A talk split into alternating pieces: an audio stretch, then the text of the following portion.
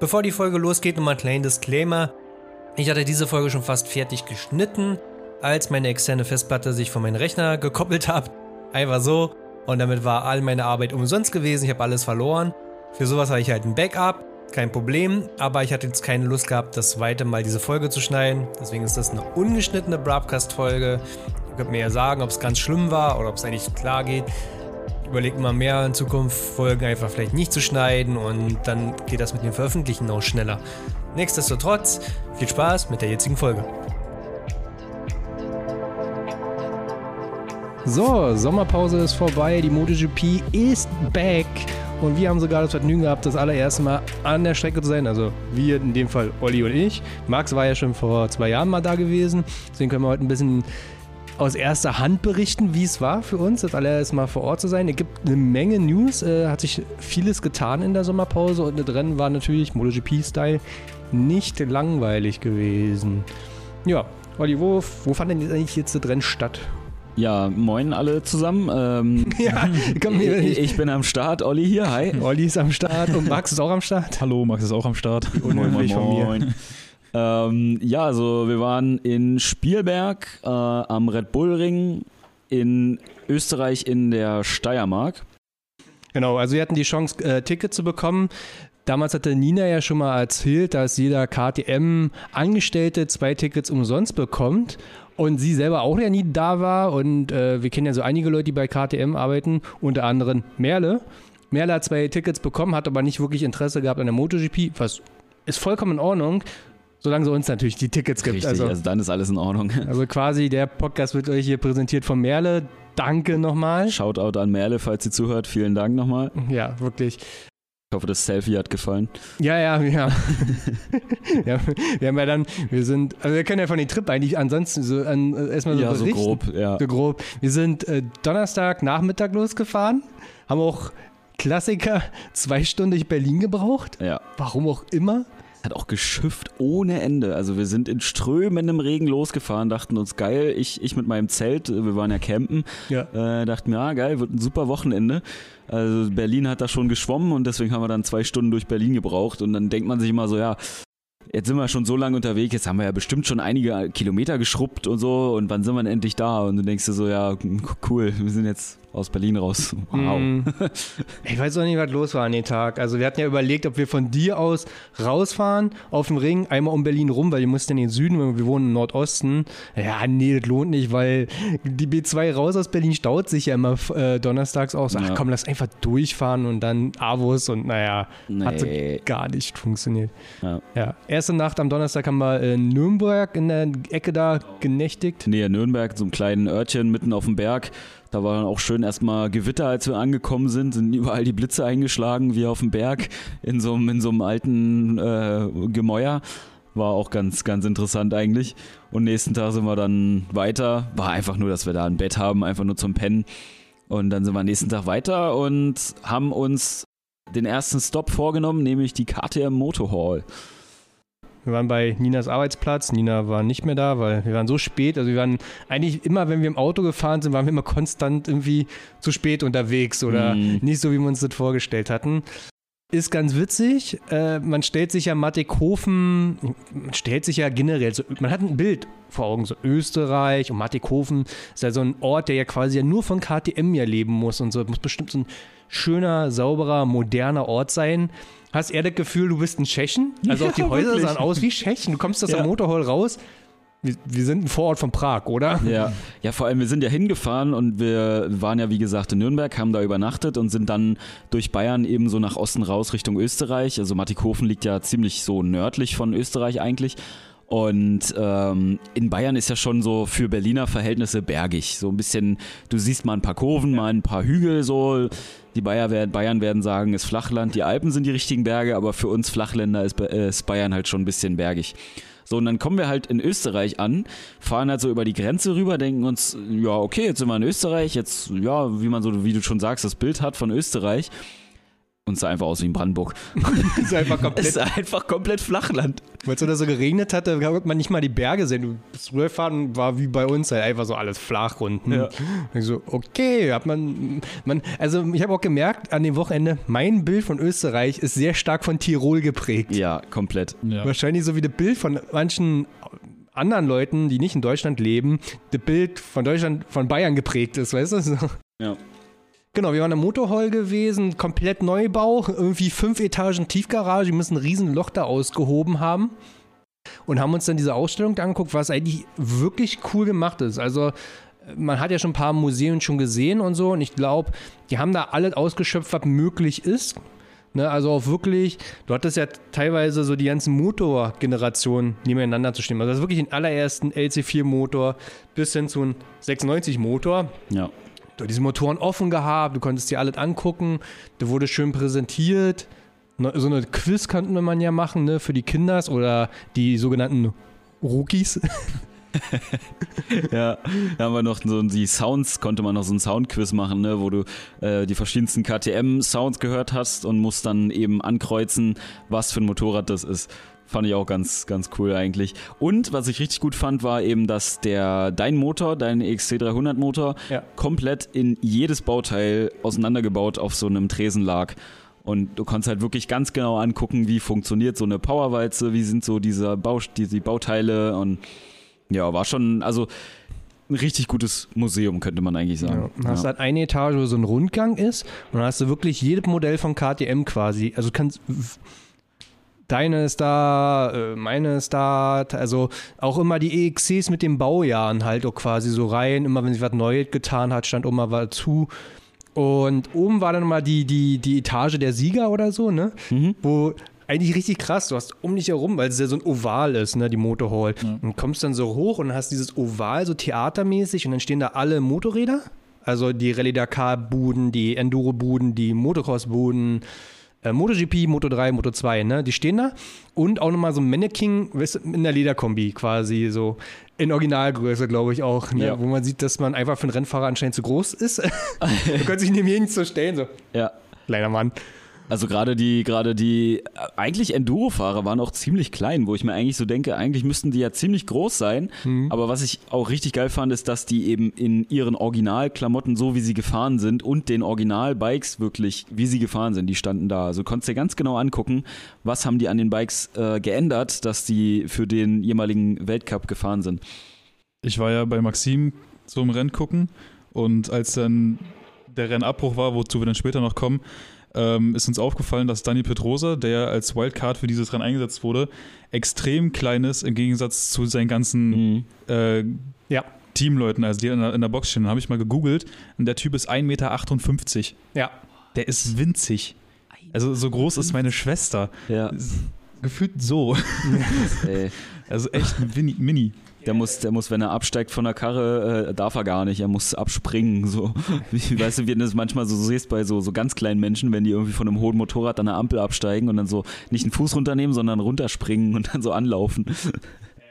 Früher hieß es ja auch mal, dass der zu klein eigentlich ist für die MotoGP und so, aber ja, ich glaube, er hat äh, auf jeden Fall an dem Wochenende Gegenteiliges mal bewiesen. Aber krass ist, wie gesagt, Motorhall wieder zurück, kommst halt hoch. Jetzt kommt Timon. Ah, perfekt. Ja, wir Komm sitzen rein. hier in der Garage, nehmen live auf. Genau, wir nehmen jetzt auch mal in Person wieder auf mit allen dreien. Wir haben hier einen neuen, äh, neuen Mieter bei uns in der Garage, heißt Timon. Und der äh, ist jetzt gerade mit seiner EXC 300 angekommen. Ja, das schneiden wir wahrscheinlich jetzt einfach. Äh, Oder kommen einfach For rein. the reals. Ich habe ihn gerade schon so vorbeifahren sehen, dachte mir, oh, das war Ja. Timon. Kannst mal Hallo sagen, ich Du musst mal Hallo, und ihr müsst ins Mikrofon sagen. Was geht? Wir einen Podcast wir aufnehmen. nehmen gerade äh, Brab GP auf vom, vom MotoGP-Wochenende. War gut. Ja. Wir waren da. ja. War richtig gut. Weiter, ich will Okay. So besser so. Hau ab, rein. verpiss dich. Ja, der, der Timon fährt mit Slicks halt durch die Gegend und Und schön von der Supermoto-Strecke original das Bike so wie es ist genommen. hat er Blinker hinten dran? Keine Ahnung, also also vorne hat er auf jeden. Fall keine Blinker dran. Ja, dann hat er hinten Fährt er jetzt wieder weg? Ja. Ja, klar. Er kann doch ruhig hier bleiben. Ja, eigentlich hätte er sich hier hinsetzen können und äh, aber Timon! Du kannst doch hier bleiben. kannst auch Pfeife rauchen. Kannst dich still daneben setzen. Ja, Ja. also musst ja nicht extra jetzt irgendwie sinnlos durch die Gegend fahren oder so. Muss ja jetzt nicht Motorrad Es sei denn, Du fahren. hast Bock, Motorrad zu fahren, dann kannst du das gern machen. Ja, Timon, kümmere dich mal um die Pfeife. Wir brauchen hier noch nebenbei Pfeife und äh, jetzt haben wir unseren Sekretär hier, der noch den Podcast, Wunderbar. äh, die Regie macht nebenbei. Unser ich Shisha-Knecht. hätte, ich hätte gern noch ein Getränk, ein Kaltgetränk, danke. Also weiter mit dem, mit dem. Podcast. Wir waren bei der Motorheu stehen geblieben. Wir waren bei den Weltmeistern oder Siegern von gewissen Cups und dass die ganz schön klein sind. Ja, aber vor allen Dingen, du kannst halt wirklich deine 300er EXC dir angucken, guckst, welche Bauteile die halt dran geschraubt haben. So was ist wirklich, und bei den Enduros, die fahren halt wirklich Stock quasi, ne? Ja. Also die haben vielleicht einen Schutz an der Bremsschutzscheibe dran, an den Krümmer, that's it, und Motorschutz, ne? Und dann haben wir auch mal so eine Moto 3-Karre gesehen mit so einem Auspuff. Also, wir haben ja noch später erfahren, Moto 3 ist wirklich die lautesten. aber, man, aber man weiß auch, woher der Sound dann kommt, ne? Ja. Also der, der Auspuff sieht aus, als wäre es eine Trompete, die den Sound nochmal verstärkt oder so. Ja. Also der Auspuff ist so riesig, du kannst halt wirklich deine Faust reinstecken. Also Beide Wahnsinn. Fäuste, weil Beide, ja zwei so, sind ja zwei, Für genau. jedes Ventil, Auslassventil. Ja. Plot-Twist, Soundgenerator. Oh shit. So, Riesenkino, 360 Grad, so Bildschirme überall und dann so eine Soundshow. So, wir haben gerade angefangen, uns die Bikes im Detail anzugucken, weißt du, so mit der Lupe. Und auf einmal spielen die halt diesen, dieses Video ab. Haben auch viele Leute zu mir gesagt, das soll man sich mal angucken, das ist krass. Ist es? Aber wir waren gerade in dem Modus so mit der Lupe an den Bikes und so, ja, komm hier durch und mach. Und dann geht natürlich auch das Licht komplett äh, aus, damit du ja nur auf die Monitore schaust. Licht ging nicht mehr an, die Monitore gingen nicht mehr an, hat sich dann das System aufgehangen. Ja. Hast du irgendwann so einfach irgendwelche Linux-Befehle gesehen, die halt so an, dieser, an diesem Beamern so abgespielt wurden und irgendwelche Fehlercodes und so. Ja. Nice. Und wie dann da mit Taschenlampe versucht, noch irgendwie die Bikes anzugucken. Ja. Und unten hast du dann Spezialausstellung, wo ja Nina meinte, da sind ja MotoGP-Karren ausgestellt. Und wir so, ja geil. Dann sind wir mit dem Aufzug von der 2 ins Untergeschoss gefahren. Fahrstür geht auf. Und was sehen wir? Fahrräder. Fahrrad. ja. Weil das so ein bisschen verschachtelt da hinten ist, weißt du? Ja. Ja, es gab halt zwei Sonderausstellungen. Es gab einmal so, ein Elekt so eine Elektroausstellung für die ganzen E-Bikes, also Elektrofahrräder und sowas. Ähm, und dann gab es nochmal, woanders im Untergeschoss gab es dann wirklich die MotoGP-Sonderausstellung. Und die war dann auch wirklich, also da hat man schon sich ganz genau angucken können, wie so ein MotoGP-Bike und vor allem auch so ein Motor aufgebaut ist. Ja. Also es war sehr interessant, fand ich. Von der Moto 3 bis zur GP. Ja, du kommst halt auch wesentlich näher ran als auf Messen und so. Und du kannst halt wirklich, kannst auch anfassen. Also ich glaube, nirgendwo war ein Schild dran, nichts anfassen oder so. Ja, war auch ziemlich leer. Also Ja, wir waren die Einzigen. wir waren eigentlich. wirklich die einzigen teilweise. Ja. Und was, äh, so müssen wir jetzt nicht weiter drauf eingehen, aber was ich nur anmerken will, wir waren in der gesamten Motorhall, vielleicht lass es insgesamt 20 Leute gewesen sein, wir waren die einzigen mit Maske. Also in Ja. Österreich ist da irgendwie Maskenpflicht nicht mehr so am Start oder nicht generell so am Start. Äh, ja, und war halt ziemlich leer, also ziemlich locker. Ja. Eine Frage habe ich noch. Also ich habe gesehen in den Stories, ähm, dass der Motor von der RC16 da ausgestellt war. Ja. Aber war der auch offen, dass man so mäßig reingucken konnte? Nein. Oder ist das dann wieder Teilweise. Betriebsgeheimnis, Also- sage ich mal? Der war noch verblombt, also da waren noch von der MotoGP richtig so Sticker zwischen Zylinderkopf und Zylinder dran Hm. und die waren auch nicht durchtrennt. Also es war tatsächlich ein Motor, der noch Also quasi zu war. als, als Siegel, dass Genau. die halt im, jetzt halt in Action quasi den Motor nicht aufgemacht haben, Richtig. Als Beweis. Also ich denke mal, dass sie den Motor nicht mehr fahren werden, Ja, aber Fall. äh, die Siegel waren stehen, auf jeden Fall noch dran. Ähm, es war nur oben, konntest du so ein bisschen äh, der Zylinderkopf, also der, der, der Deckel vom Zylinderkopf, der war offen. Also du konntest die, die die Ventile Drosselklappen sehen und die Einspritzdüsen oben und äh, konntest auch die, die die Drosselklappen Ventile. aufmachen. Die sind ja, die sind ja pneumatisch oder, also wir haben ja keine Kette Äh, drin. pneumatisch sind die. Ja, stimmt, das war auch das Mhm. bei, den, bei dem Test, wo Nina da, wo du gefragt hattest, was das ist mit dieser, mit dieser Druck, Druckluftflasche an der Seite, Mhm. Wo Nina dann meinte, dass damit die Ventile gesteuert werden, ne? Mhm. Ja. Genau. Also so weit konnte man halt nicht gucken. Ganz krass war auch noch, du hast halt alle, Ra also du hast alle MotoGP-Bikes von KTM gesehen, von der allerersten 2016, ne? Mhm. 17 oder so, bis heute und alle Rahmen. So, und bei den ersten Rahmen, der da stand, diesen Gitterrohrrahmen, weil das ist ja das Besondere an KTM, dass es halt wirklich Gitterrohrrahmen damals war, heute nicht mehr so, das sieht man dann auch. Aber der Lenkkopf ist so massiv, dass ich meinen ganzen Arm durchstecken konnte, also bis komplett Fisten, halt der ganze Unterarm und ich habe einen richtigen Unterarm.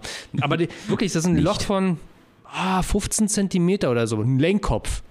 Ja, was von einem Biest. Ja. So, geht zu den nächsten und will dasselbe machen, guckt da rein und sieht, ist dann oval. Also das ist krass. Die haben, wenn man sich den Lenkkopf jetzt so vorstellt, bei uns ist ja ein Rohr quasi, unten, oben sind immer ein bisschen größere Ringe für die Lager dran. ne?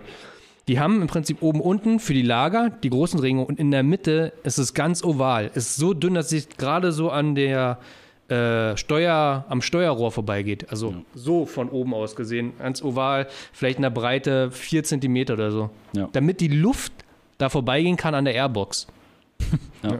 Also es war wirklich richtig interessant, was die auch für, für Teile über die Jahre nochmal verbessert haben.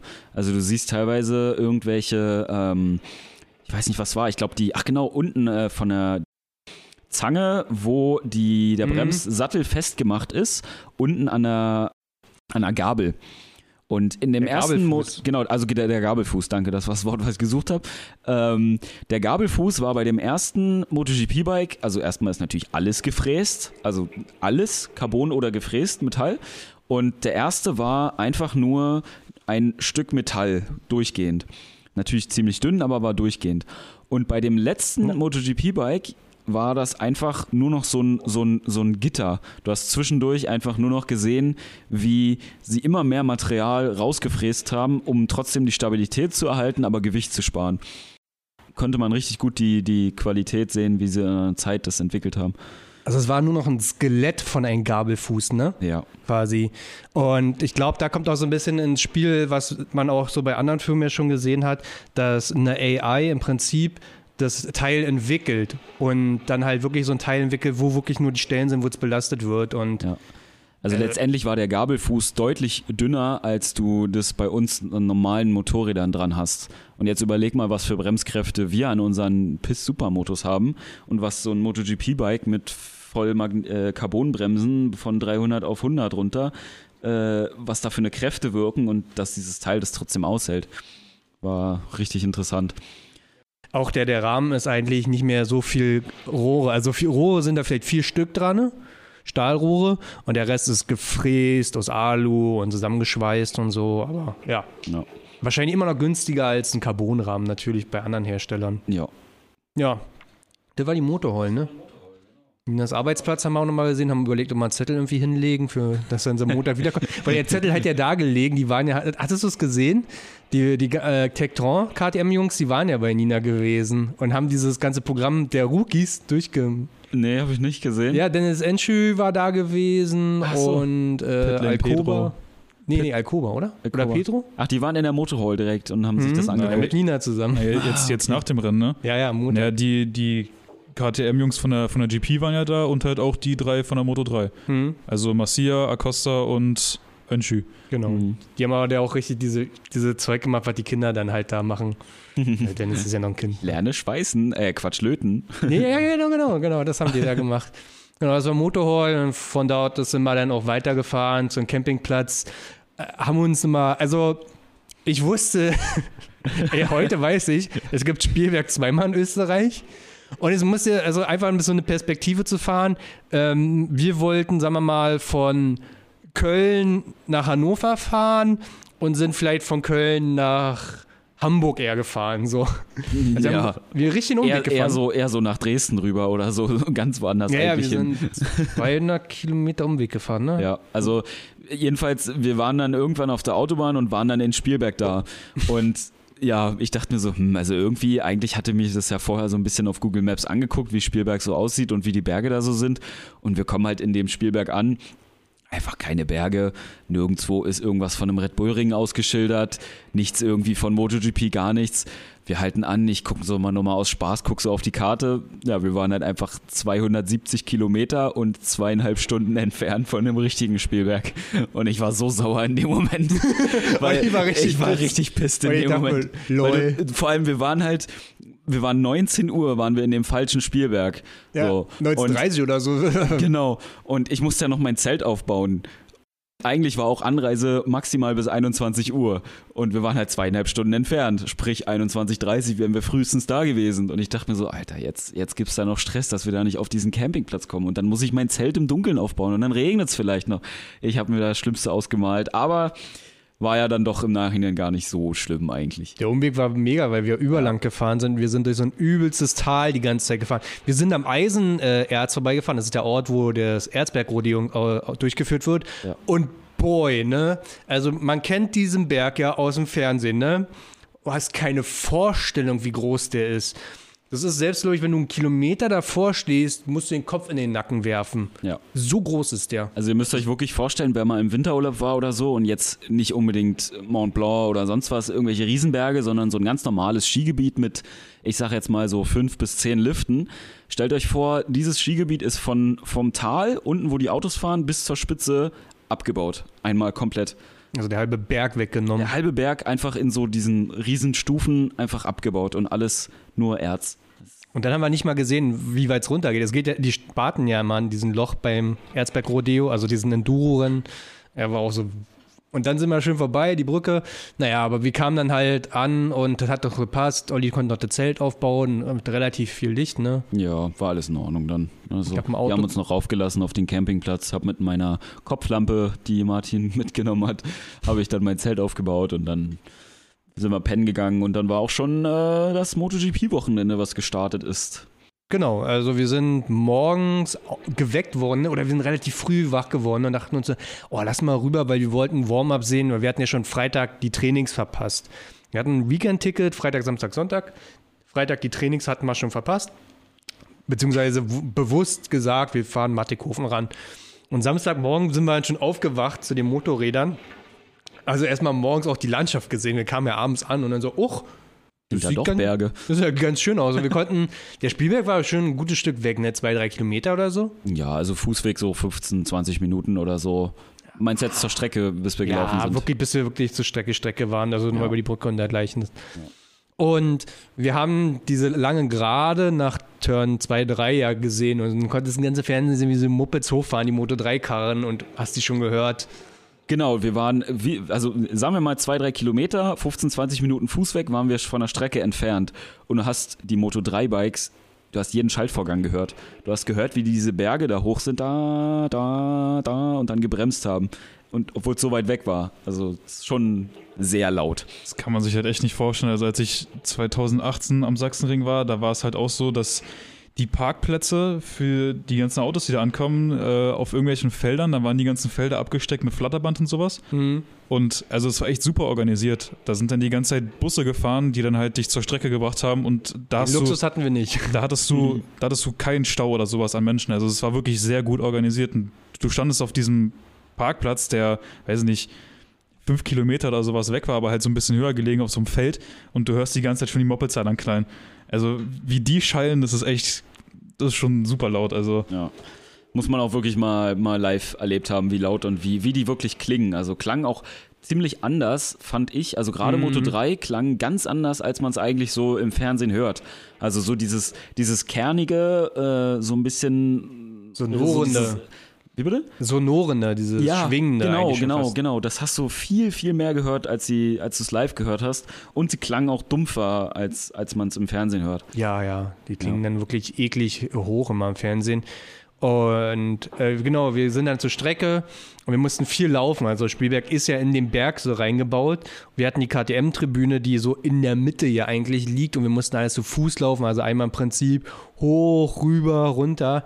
Wir haben fast die ganze Strecke an den Tag ja auch noch abgelaufen. Also wir waren in verschiedensten Positionen. Und das erste, was wir gesehen haben, war die letzten zwei Kurven, wo die ja so den Berg runterfallen.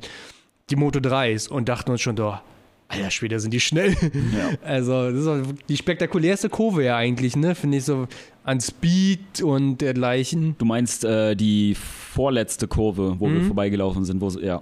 Da Ja. schießen, da, da lassen die ja so richtig reinlaufen. Das ist ja nicht so eine Kurve, wo du voll bremst, einklappst und weiterfährst, sondern sie lassen so reinlaufen, richtig. Und boah, das war Moto 3 richtig schnell schon. Und dann dachten wir uns so, wie fährt denn die MotoGP da lang? also, die wird ja richtig lang pesen. Und was ich auch nicht erwartet hätte, wie nah man doch rankommt. Und ich hatte halt meinen kleinen Teleball gehabt, also 200 Millimeter. Äh, das ist jetzt nicht wirklich viel. Also so ein Sportfotograf fängt erst bei 400 eigentlich an, 500. Das sind diese richtig langen Rohre. So ein 200 Millimeter ist immer noch so groß wie eine Red Bull-Dose, so eine mittlere eigentlich. Also kein Riesenvieh. Und ich habe wirklich Fotos gemacht, wo komplett der Fahrrad drauf ist. Nicht weit weg, richtig spektakuläre Fotos auch teilweise gemacht. So. Bin ich schon zufrieden damit. Also bessere Bilder mache ich in schöner Linde und Templin auch nicht, Ja. weil ich da genauso nah quasi rankomme. Also das eine Bild in der Kurve durch die Bäume durch, wo du die drei Moto3-Fahrer drauf hast, das ist schon ein sehr, sehr schönes Bild. Ich Ja. weiß nicht, ob du das, lädst du das hoch bei Instagram oder Ja, so, kann man sich das machen. angucken, dann könnt ihr ja mal nachgucken, äh, wenn du es hochgeladen hast, das ist schon Das. Bild habe ich auch, das war eigentlich genau die Perspektive, wie als wir damals in Templin waren. Da hattest du auch äh, auf der, auf der lustig, ersten lustig, Gerade, dass du es sagst. Martin hat nämlich genau das gleiche gesagt, als wir vor ohne Ort Scheiß, waren. ich habe die Bilder vorhin gesehen und das hätte eigentlich genau das Bild sein können, was du von mir damals gemacht hast. Die Dimon kennt es auch, ja. Ja, stimmt. In, in, in Templin an der Kartbahn steht man halt so ein bisschen höher und hat so einen Baum im Prinzip. Ja, das, ja, Das ist ja. genau das gleiche Bild nämlich grad- eigentlich. Man hat halt oben so die Bäume, die so rübergehen. Und wenn man so Mitzieher macht, hat man immer die, die Bäume halt oben im Bild drin. Und ich habe das gleiche Bild quasi gemacht von Gar äh, Garcia. Ja. Und es sieht genauso aus. Was auch cool ist natürlich, und jetzt habe ich richtig Blut geleckt, ne? Weil wir kennen die Bilder von der MotoGP, ne? Wir sehen den ganzen Tag die Bilder. Die sind eher dokumentarisch und clean gehalten. Ich habe ja einen Look. Das heißt, ich habe MotoGP fotografiert und meinem Look da drauf. Das ist so ungewohnt halt. Ganz anders, ja. Die, ja, das, warum machen das nicht alle so? Das ist voll geil eigentlich, wenn jeder Fotograf sagt, komm, das muss jetzt nicht alle komplett realistisch aussehen, hier gibt es einen Look drauf und Ja, na manchmal macht ja GP Foto, äh, der macht ja manchmal so Bilder, die nicht, ähm, ich sag mal, für die, für die Zeitung gedruckt sind, sondern die halt einfach künstlerisch was darstellen und so das, das schön aussehen lassen. Aber so diesen analogen Look, wie du den hast, hat keiner gemacht. Und das, Ja. ja, ist echt schön. ich Bock auf mehr. Ja, also wenn ihr jemanden kennt, äh, äh, wie man irgendwie Fotograf an der MotoGP-Strecke sein kann, meldet euch bei Martin, der hat Bock drauf. Ja. Fotograf-Karriere geht doch noch steil. Man muss mal, wie gesagt, richtig lang laufen. Und ich glaube, bei Sachsen, äh, Sachsenring ist auch schon Kurve, aber so Assen oder Silverstone, die so platt sind. Ey, wir hatten so eine halbe Bergwanderung gemacht. Ne? Ich habe an den Tag, müssen mal gucken, wie viele Kilometer wir gelaufen sind. Mindestens 20 Kilometer oder so. Ne? Geht auch teilweise richtig steil bergauf. Also Ja. da, diese, da gibt es ja immer so eine Straße, die so eine Ringstraße, sage ich mal, die außen rumfährt, so für Servicevehikel und sowas. Und da geht's wirklich richtig bergauf. Also, dass du nicht mehr so normal laufen kannst, sondern so richtig so Schritt für Schritt da so den Step machst. Und ich hatte auch echt Muskelkater am nächsten Tag. Gut, ich bin noch so ein Homeoffice-IT-Typ, aber äh, muss sagen, das war schon, ja, war ganz schön anstrengend. 24.000 Schritte habe ich gemacht am Samstag. Boah. Wir sind ja auch dann hoch zur Turn 2, 3, die halt so richtig wohl sehr angeblasen kommen. Und wenn man sich Spielberg auch mal so anguckt, äh, hat man kein Gefühl dafür, diese lange Gerade, diese Hochballern und dann die 90-Grad-Kurve, wie steil das ist. Also wir wir lassen es hier gerade MotoGP bei laufen. Wir standen an der Kurve und wir konnten die gerade nicht runtergucken, weil die teilweise so abfällig ist, dass wir, dass es blind war für uns. Ja. Weil sie haben die aus der Ferne gesehen, nach der Stadt Ziel, wie sie hochkommen, gehört die ganze Zeit, dann klingen sie auch am geilsten eigentlich von vorne.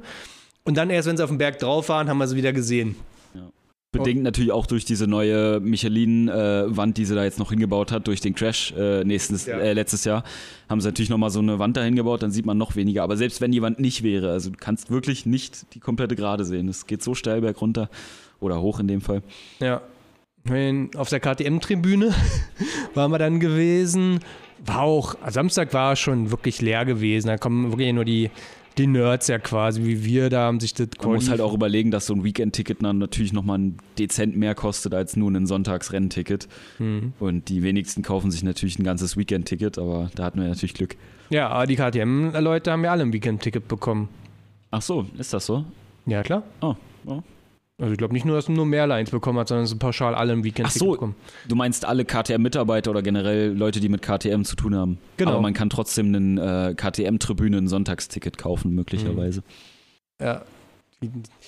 Genau. Ja, dann sind wir Samstag da eben einmal um die Strecke rumgelaufen, haben ziemlich viel geguckt, eher so alles mal abgelaufen. bekommen. Was Genau, und dann jeder KTM-Tribünen-Ticket-Inhaber hat noch so ein, so ein, so ein äh, Fan-Package bekommen. Äh, war natürlich schlau gemacht von KTM. Äh, dadurch war die ganze KTM-Tribüne natürlich orange. Ähm, man gab, äh, es gab eine Fahne, es gab eine, eine Cappy, allerdings so eine Baseball-Cappy, Hm. was bei uns ziemlich lustig aussah, weil wir eigentlich nicht so die Cap-Träger sind. Aber ähm, haben wir dann trotzdem gemacht, war ja auch ziemlich warm und ziemlich sonnig. Ähm, was ich uns jetzt noch merke. eine, die Fahne haben wir später erst bekommen, am Sonntag, ne? Genau, dann gab es noch eine Maske, einen Beutel gab es noch, so einen, so einen Ja. Strickbeutel, so eine Art Rucksack. Ähm, und noch ein paar Sticker gab's. Und äh, 10% Rabatt auf KTM Motorhall. Danke dafür. Das ist das Shirt erwähnt. Das Shirt, das wir bekommen haben, das ist besser verarbeitet als das Shirt, als das Shirt, was ich mir in der Motorhall gekauft habe. Ja. Ich habe für 25 Euro so einen Fetzen gekauft, eigentlich in der Motorhall, muss man so zu sagen. Und habe ein wesentlich besseres Shirt bekommen, umsonst als Fan-Package. ja. Das ist auch eigentlich ein ganz cooles T-Shirt. Also werde ich vielleicht mal öfter tragen, mal sehen. Ja, ein, ist cool eigentlich, ja. ja. Ja, das war der Samstag, würde ich sagen. Ja, wir standen ja Samstag noch in der Kurve am Qualifying geguckt. Ah, du willst auf eine Person mit der 93 hinaus? Ja. Ja. Also, Also, man, man, für uns war es ja auch das allererste Mal, diese MotoGP-Leute zu sehen. Wir gucken sie ja nur im Fernsehen und dann siehst du ja von den Augen zu fahren, ne? Und du siehst halt Turn 3, wie die alle raufgame abkommen. Da haben wir uns dann Qualifying angeguckt. Es war eigentlich eine schöne Location. Wir saßen da schön in der Wiese, direkt am Zaun. Und du hast dann auch gemerkt, Marquez dreht auf, dreht auf, dreht auf. Also wie der manchmal ankam.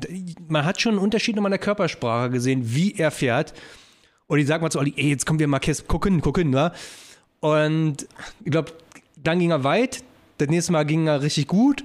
Und ich schon wieder zum Olli, komm, ey, guck mal, Marquez kommt wieder, jetzt musst du wieder hingucken, wa?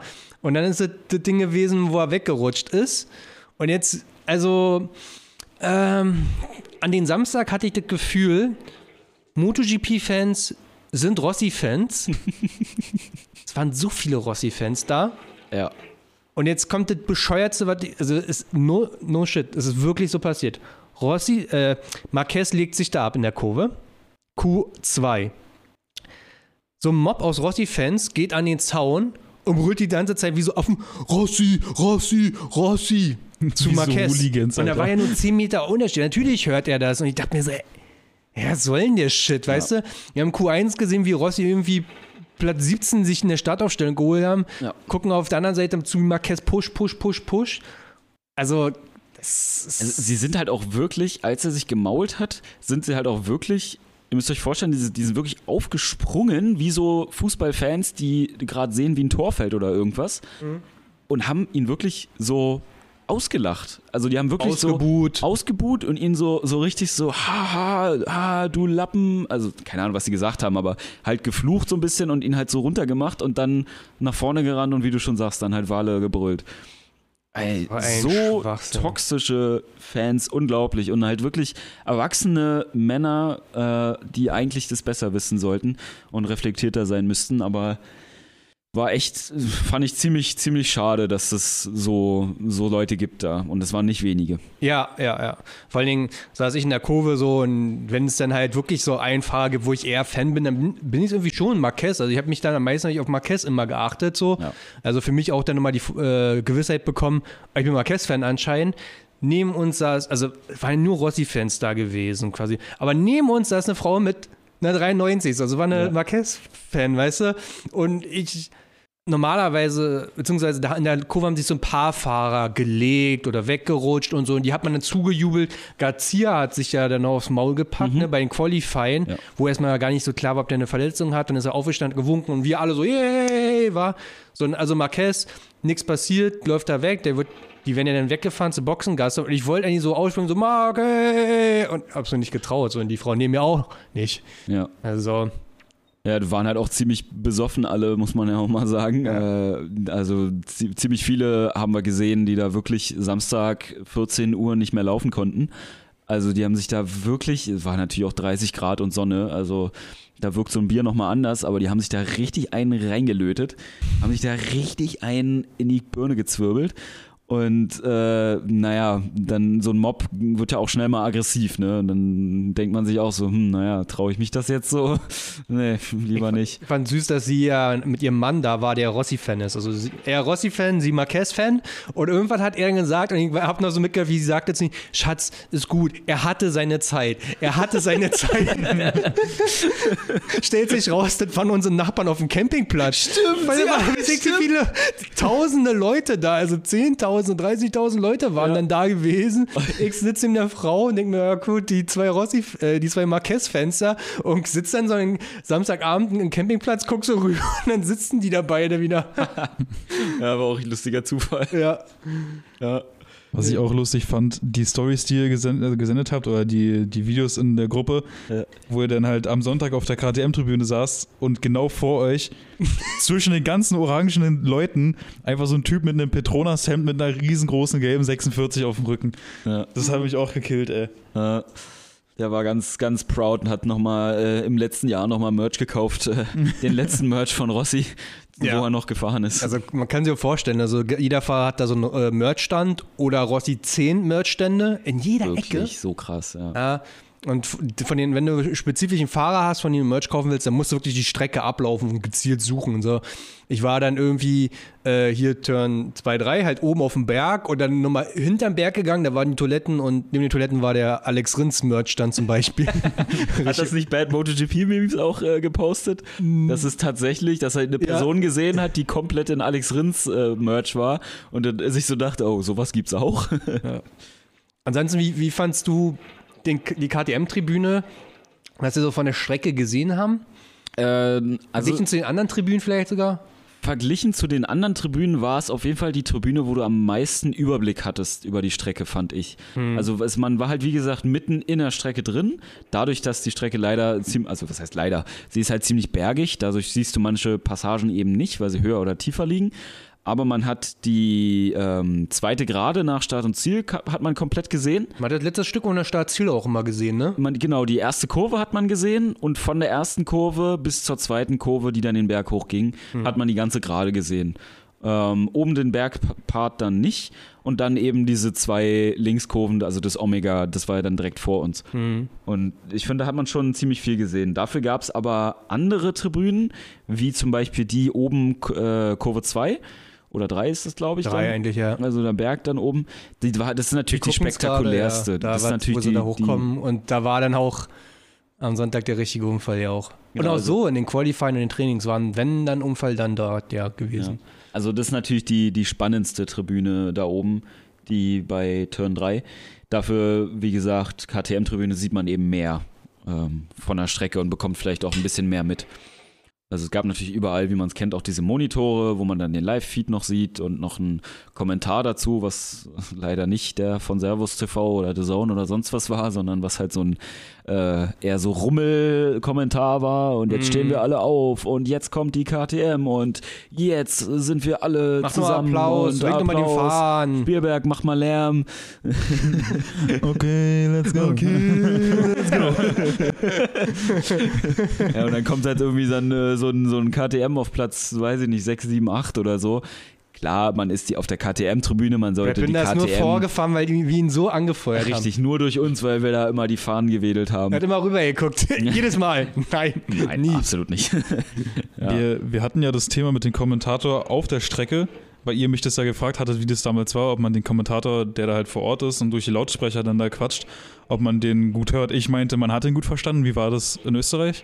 Also es gibt natürlich die standard quäkigen, diese, diese trompetenartigen Lautsprecher, die man überall hat, wo so Durchsagen gemacht werden. Diese Bahnhofslautsprecher. Diese Bahnhofslautsprecher, die waren aber nicht auf jeder Tribüne. Also bei den Red Bull, bei der Red Bull Tribüne, bei unserer Tribüne und bei der Tribüne bei Turn 3 hatten sie zusätzlich nochmal so eine große äh, Anlage aufgebaut, äh, wie so vom, vom Musikkonzert, so in kleiner Ja, ja, Form. ja. So eine PA-Anlage halt. Und die hat man schon deutlich verstanden. Also es war schon in Ordnung. Die Musik lief da auch ein bisschen so nebenbei. Es war, der Sound war ganz in Ordnung. Aber natürlich, wenn die Bikes da vorbeifahren, ja gut, also so laut, kann, so laut kann eine Anlage gar nicht sein, dass du da noch irgendwas verstehst. Also, Also wenn sie nicht gerade hinterm Berg waren. Ansonsten, ich glaube, wenn du eine Vorstellung hast, also stell dir einfach ein Sportbike ohne Einstelldämpfer vor und nochmal doppelt so laut. Also es war wirklich absurd laut. Wir waren ja auf der Tribüne ja, schon 150 bis 70 Meter weit weg. ja. Mhm. Ja, wir waren ein gutes Stück weg. Wir hatten alle klingelnde Ohren. Ja. Das ist richtig, e also ja, es ist wirklich, wirklich, wirklich, wirklich laut. Man kann sich nicht vorstellen und man kann nachvollziehen, dass Anwohner von Rennstrecken genervt sind, weil du hörst das halt einfach kilometerweit bis ins Tal da auch in Spielberg, ja. Ja, also habe ich auch, war ich auch ziemlich erstaunt, wie aus, gerade aus den Moto 3 Bikes, aus so einem äh, kleinen Zylinder, wieder so viel Kraft und, also ist ja auch, das merkst du ja auch, ist ja wirklich Druck, der da aus diesem Auspuff rauskommt, wie laut das sein kann. Also war beeindruckend. Das, Das muss ich- man echt mal live gehört haben. Das fand ich damals in 2018 auch beeindruckend, wie laut diese kleinen Motorräder sind, was da aus den Tröten hinten rauskommt. Ist dir aufgefallen, Max, äh, der Geruch damals? Boah, Nee, das weiß ich nicht mehr. Also wie gesagt, 2018 war ich da und da, also da fand ich schon Mopeds cool. da stand ich auch kurz vor meinem A1-Führerschein, aber da war ich halt noch gar nicht im Game. Also ich habe es mir gerne angeguckt und so ein bisschen, ein, zwei Leute kannte ich halt schon, irgendwie mal, wenn ich mal das zufällig gerade angemacht habe im Fernsehen. Aber auf den Geruch habe ich jetzt nicht geachtet, nee. Bei mir ist es aufgefallen, dass wenn Pause war und dann kommen die erst an dir vorbei, dann riechst du diese Abgase und die fahren halt einfach an, dann Sprit halt so. Und du hast es gerochen, ne? Also, Ja, ja, auf das jeden Fall. Gerade äh, die Kurve, die vorletzte Kurve, wo wir da waren, wo die ziemlich nah sind, da riechst du das wirklich, ja. Ja. Ja, nee, und Moto 2 klingt einfach am geilsten. Also das, kein Video tut denen wirklich gerecht sein, Ja. wie geil die Dinger klingen. Also, Also wenn die, wenn die auf die Kurve zufahren, das finde ich ja fast noch geiler, Ja. wenn sie äh, so reinrollen lassen, also in die Motorbremse reinrollen lassen und dabei so runterschalten. Mhm. Das ist so ein, ein, ein voluminöser und schöner Sound. Ich weiß nicht, wie ich das beschreiben soll. Es klingt, klingt, klingt sehr, sehr rau und sehr motorsportlich, weiß ich nicht. Ja. Also so, es ist richtig gut, ja. und beim Runterschalten immer Vielzungen und richtig laute, Pop. also so Pop, Ja. Vielzungen, richtig Pop, Pop, ne? Und kommst da, ziehst den Berg, wo die runterlaufen, mm, mm, mm, also, oder drei Stück, mm, ja. oh, Geil. Begrenzer, ne, den dem stimmt. Berg, das klang wie Stimmt. Podracer. Ja, du hast ja doch Stories gemacht. Also es gibt eine Kurve, äh, die Turn 4 müsste das sein oder 5, ähm, wo Moto 2 Karren immer in Begrenzer reinfahren. Und die sind so übersetzt, dass sie die letzten so 50 Meter einfach so richtig in Begrenzer da reinknallen. Oh, das ist so geil. Da kriegst du wirklich Gänsehaut, wenn du daneben stehst. Ja. War gut gewesen. Genau. Und sonst haben wir, ab, abgesehen von dem Fan-Package, haben wir uns noch einen guten Sonnenbrand äh, besorgt. Ja, Also einfach, wir haben ja so, also wir, wir mussten halt so dahin laufen, auf so einer dummen Einbahnstraße und immer an so einem Feldweg war dumm gewesen, eigentlich dahin zu laufen, ne? Aber auf der Hälfte haben wir gemerkt, scheiße, sie haben die Sonnencreme vergessen und so. Ja. Die hätten mal, ach, Oropax haben sie uns ja noch gegeben bei dem Mhm. Fan-Package. Sie hätten Sonnencreme mitgeben sollen, ne? Das wäre super gewesen. wäre richtig gut gewesen. Das hätte mir geholfen. Dann hätte ich nicht gestern meine Haut von der Stirn wie eine, wie eine Schlange abziehen müssen. Vor allem haben wir noch Pause, hast ja immer zwischen 12 und 13 Uhr hast ja Pause, haben uns da ganz oben in den Berg ringelegt und haben gepennt da. Das war Ja. auch gut gewesen. Also wir hatten auch wirklich abends einen leichten Sonnenstich, würde ich echt sagen. Ja. Also es war wirklich, wenn du dann bei 30 Grad und Sonne ohne Schatten da so fünf Stunden oder so verbringst, merkst du dann schon ziemlich. Und es ist ja auch anstrengend, da durch die Gegend zu laufen. So und Mhm. ja. Das war dann schon gut anstrengend, deswegen haben haben wir Samstagabend dann auch nicht mehr viel gemacht und dann äh, ab, ins, ab ins Bett noch eine Pfeife geraucht und dann hat es auch schon angefangen zu regnen. Genau, ja, es hatte geregnet und Regenradar von mir, also deins hat gesagt, es wird die ganze Zeit Regen. Mein iPhone-Wetterbericht, der ja alles bedeuten kann und nix, meinte so, nö, es fängt erst um 15 Uhr an zu regnen. Und Olli so, ey, jetzt, ey. Meiner sagt, es regnet von 3 Uhr morgens bis nächsten Tag 3 Uhr morgens. Wie, wie kann deiner sagen, dass es nicht regnet? Aber einmal hat er recht gehabt, dieser scheiß iPhone-Wetterbericht. Das war an den Tag. Ne? Ja. Also, Also war richtig Glück. Also nachts hat es äh, ziemlich viel so immer mal wieder geregnet. War natürlich im Zelt nicht ganz so angenehm, aber gut, ich, also das geht schon, konnte dann so ein bisschen pennen. Aber es hat dann morgens um 8 aufgehört oder so und dann sind wir aufgestanden. Und dann hat es auch wirklich den ganzen Sonntag äh, nicht geregnet, ne? Nee. Also erst abends dann wieder, als das ganze Spektakel vorbei war. Also es war echt glücklich. ja. Ja. eine lange Heimreise gehabt irgendwie. Weil ja, Rennen wurde ja nochmal abgebrochen und neu gestartet und dann haben wir nochmal fürstlich gegessen in Österreich im letzten Wirtshaus. Einfach richtig, Schnitzel mit Rahmsoße richtig und Klößen gewesen, reingeknallt. ey. Boah, das war geil. Ja, und dann irgendwie. Wichtig, wenn man in Österreich ist, ey. Ey, wirklich, das, das haben, haben wir uns beide gesagt. Für Martin Käsespätzle natürlich und für mich nochmal ein richtig leckeres Schnitzel. Ja. Mussten wir nochmal mitnehmen. Almdudler. Ey, und dann hatten wir ja, auch wir waren ja, da gab es ja so eine komische Burg im Ort. Also so mittelalterlich. Die eine Hälfte war Bar, Shisha-Bar, Tatsache. Wallah, ich schwöre, wenn ich hier wäre, Shisha-Bar würde mies laufen. deswegen hat Maxim Wallah, hier so, eine ein- Shisha-Bar so ein Video geschickt. mies laufen. Deswegen hat Maxim so ein Video geschickt, hier, guck mal, so ein Burg mit Shisha-Bar drinnen, würde mies laufen. Und dann fährt so, so ein Mädchen, ich, ja, hä, ich stehe wirklich weit weg, ne? Zoom halt voll rein, laber, guckt durch mein Handy. Fährt, fährt so ein Mädchen mit so einer MT-09 Tracer vorbei, winkt mir, hab mich komplett aus dem Konzept gebracht. Und ich so, hä? Gar nicht gewohnt. Hat ihn direkt einen harten bekommen, wollte direkt hinterherlaufen. Hier ist meine Nummer. Und dann waren wir dann auf der anderen Seite in dieser Pizzeria essen. Und dann stellt die uns so ein, so ein Körbchen mit Brot hin, ne? Also wir bestellen Getränke, Getränke kommen. Dann stellt die halt so ein Päckchen mit Brötchen hin, also Brot hin, so verschiedene Sorten und ich lieb Brot, ne? War auch richtig gutes Brot, so kleine Dinger, so, ne? So die Hälfte davon weggenascht, gute Pizza. Dann wollte mal bezahlen und dann fragt die mich, wie viel ich von dem Brot gegessen habe. Ich sage ja mal einen Allendudler und die Pizza. Ja, wie viel haben sie denn von dem Brot gegessen? Und ich äh, was? Zwei, drei, keine Ahnung. Ja, ich musste dieses Brot bezahlen. Hä? Ja. Ja. Ja. Ich weiß nicht, ob das normal ist in Österreich, das können uns andere Leute sagen, aber ich war so komplett confused und mache ich jetzt eine Szene? Also sie hat halt wirklich gesagt so, äh, ja, da waren äh, vier Stücken Brot vorher drin. Jetzt ist noch so viel drin. Ah, okay, habt ihr also so viel, so viel Brot gegessen. Also sie hat es wirklich abgezählt. Klingt ja mega deutsch. Ja, also Also, keine Ahnung. Also eigentlich, Entschuldigung, eigentlich kennt man es ja aus dem aus dem Restaurant, dass halt vorher Brot hingestellt wird und dann kannst du es halt so naschen, so Olivenbrot oder irgendwie Ja, sowas ja. oder mal mit Knoblauch noch dazu oder so. Ja, wir haben halt wirklich danach das abgerechnet, wie viel Brot man gegessen hat, ohne es vorher einem zu sagen. In Österreich wahrscheinlich einfach in der Bar fragen sich, wie viel Salzstangen du noch gegessen hast. Wirklich. Und ob du, wie viel Luft du da weggeatmet hast, äh, messen sie den Sauerstoffgehalt noch in ihrer Luft da. Also, das hätte ich jetzt nicht gedacht. Ich war ja im Sommer auch in Österreich und halt auch gefühlt jeden Tag halt irgendwie in einem Restaurant gewesen zum Mittagessen, wenn wir halt irgendwie unterwegs waren. Das war so entspannt. Also die, wirklich die Leute, die, also die, die Kellner und sowas, das hat die halt irgendwie so gar nicht gejuckt. Die haben dir dein Essen hingebracht und dann war das schick. aber ich glaube, es gibt einen ganz großen Unterschied zwischen Ja. Österreich, Steiermark und so ein bisschen Tirol östliches Österreich und zwischen Tirol und dann Richtung, Richtung Italien und Südtirol und so weiter. Da gibt es einen ganz großen Unterschied, was die Gastfreundlichkeit betrifft. Also so habe ich es zumindest wahrgenommen. Ja. Also in Tirol sind sie ja alle übel nett und, und echt freundlich so und immer gut drauf.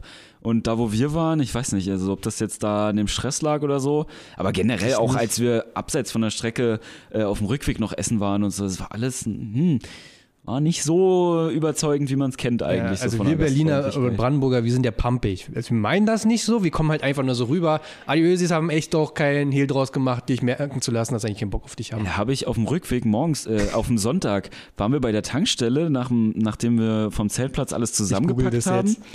Und äh, dann sind wir nochmal an der Tankstelle ran, weil ich wollte noch einen Kaffee trinken, damit ich in den Tag komme und Martin wollte einen Red Bull haben.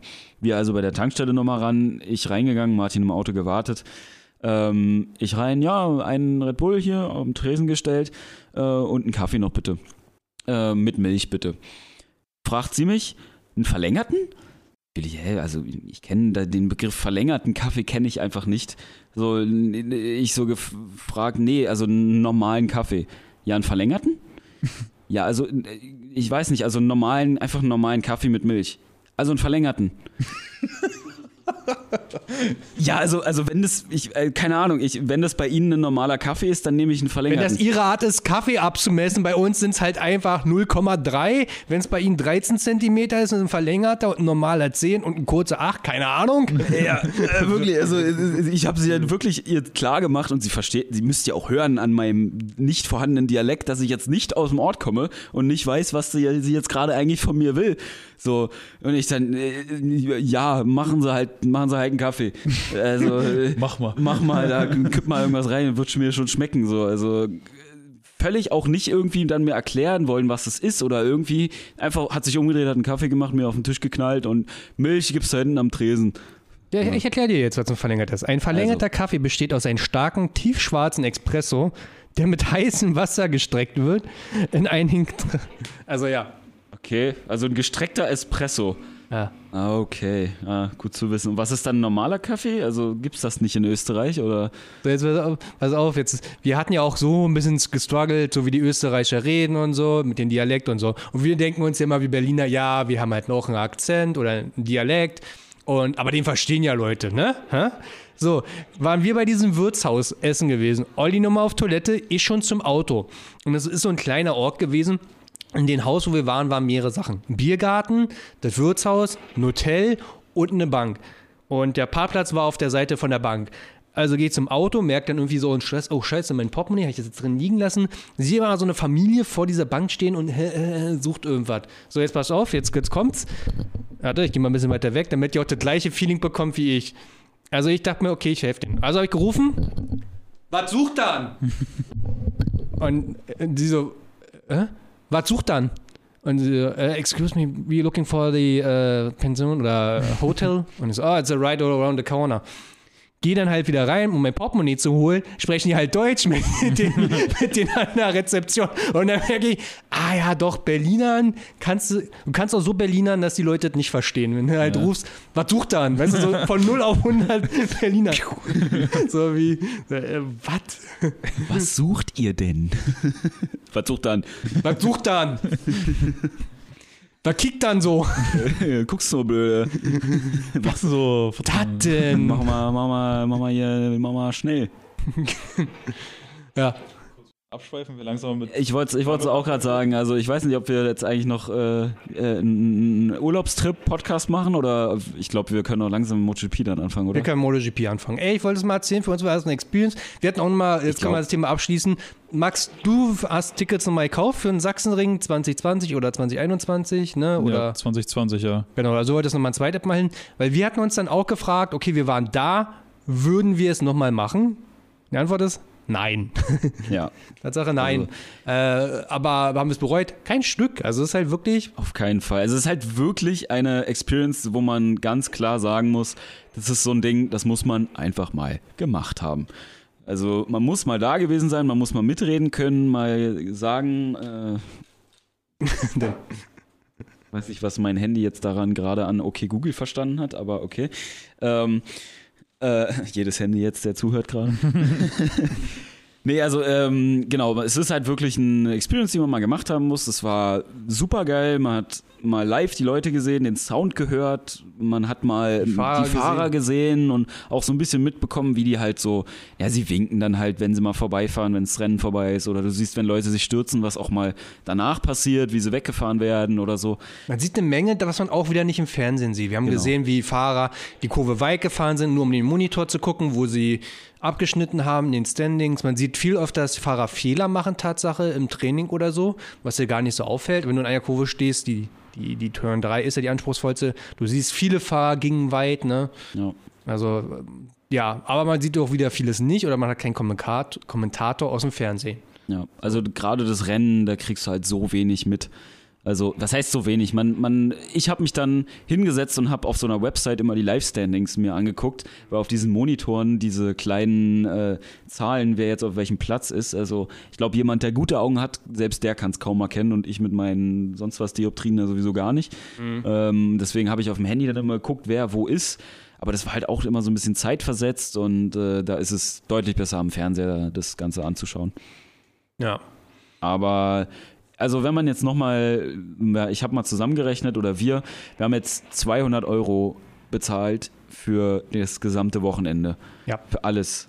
Und Gut, aber ihr könnt jetzt halt das auch nicht vergleichen geschenkt. mit einem normalen Ticket. Ne? Nee, Also, deswegen sage ich ja, deswegen sage ich ja, für uns hat es sich komplett gelohnt und wenn ich jetzt nochmal diese, diese Opportunity hätte, für so wenig Geld das Wochenende zu erleben und man verbindet es vielleicht noch mit einem paar mehr Tagen in den Alpen da oder Steiermark ist ja in dem Fall, würde ich es nochmal machen, aber wenn ich da so ein Ticket für 300 Euro bezahlen müsste, plus Anreise und allem Pipapo, nee. Äh, Das ist ja same bei mir. Also 2018, da bin ich gerade mal aus der 10. raus. Das haben meine Eltern gesponst.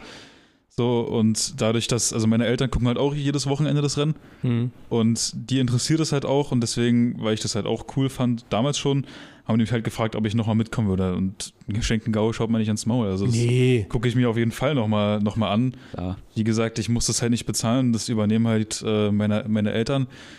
Deswegen, also. Schön mit Vater dann noch drei Bierchen holen am Stand für äh, saftige 4,80 Euro. Ach nee, 6,80 Euro. Die 2 Euro Pfand habe ich vergessen. Nee. Plus den Pfand wegschmeißen. Ja, oder? den Pfand habe ich dann in den Mülleimer versenkt, weil ich im Nachhinein ist mir erst aufgefallen, dass ich 6,80 anstatt 4,80 bezahlt habe. Naja. Ja.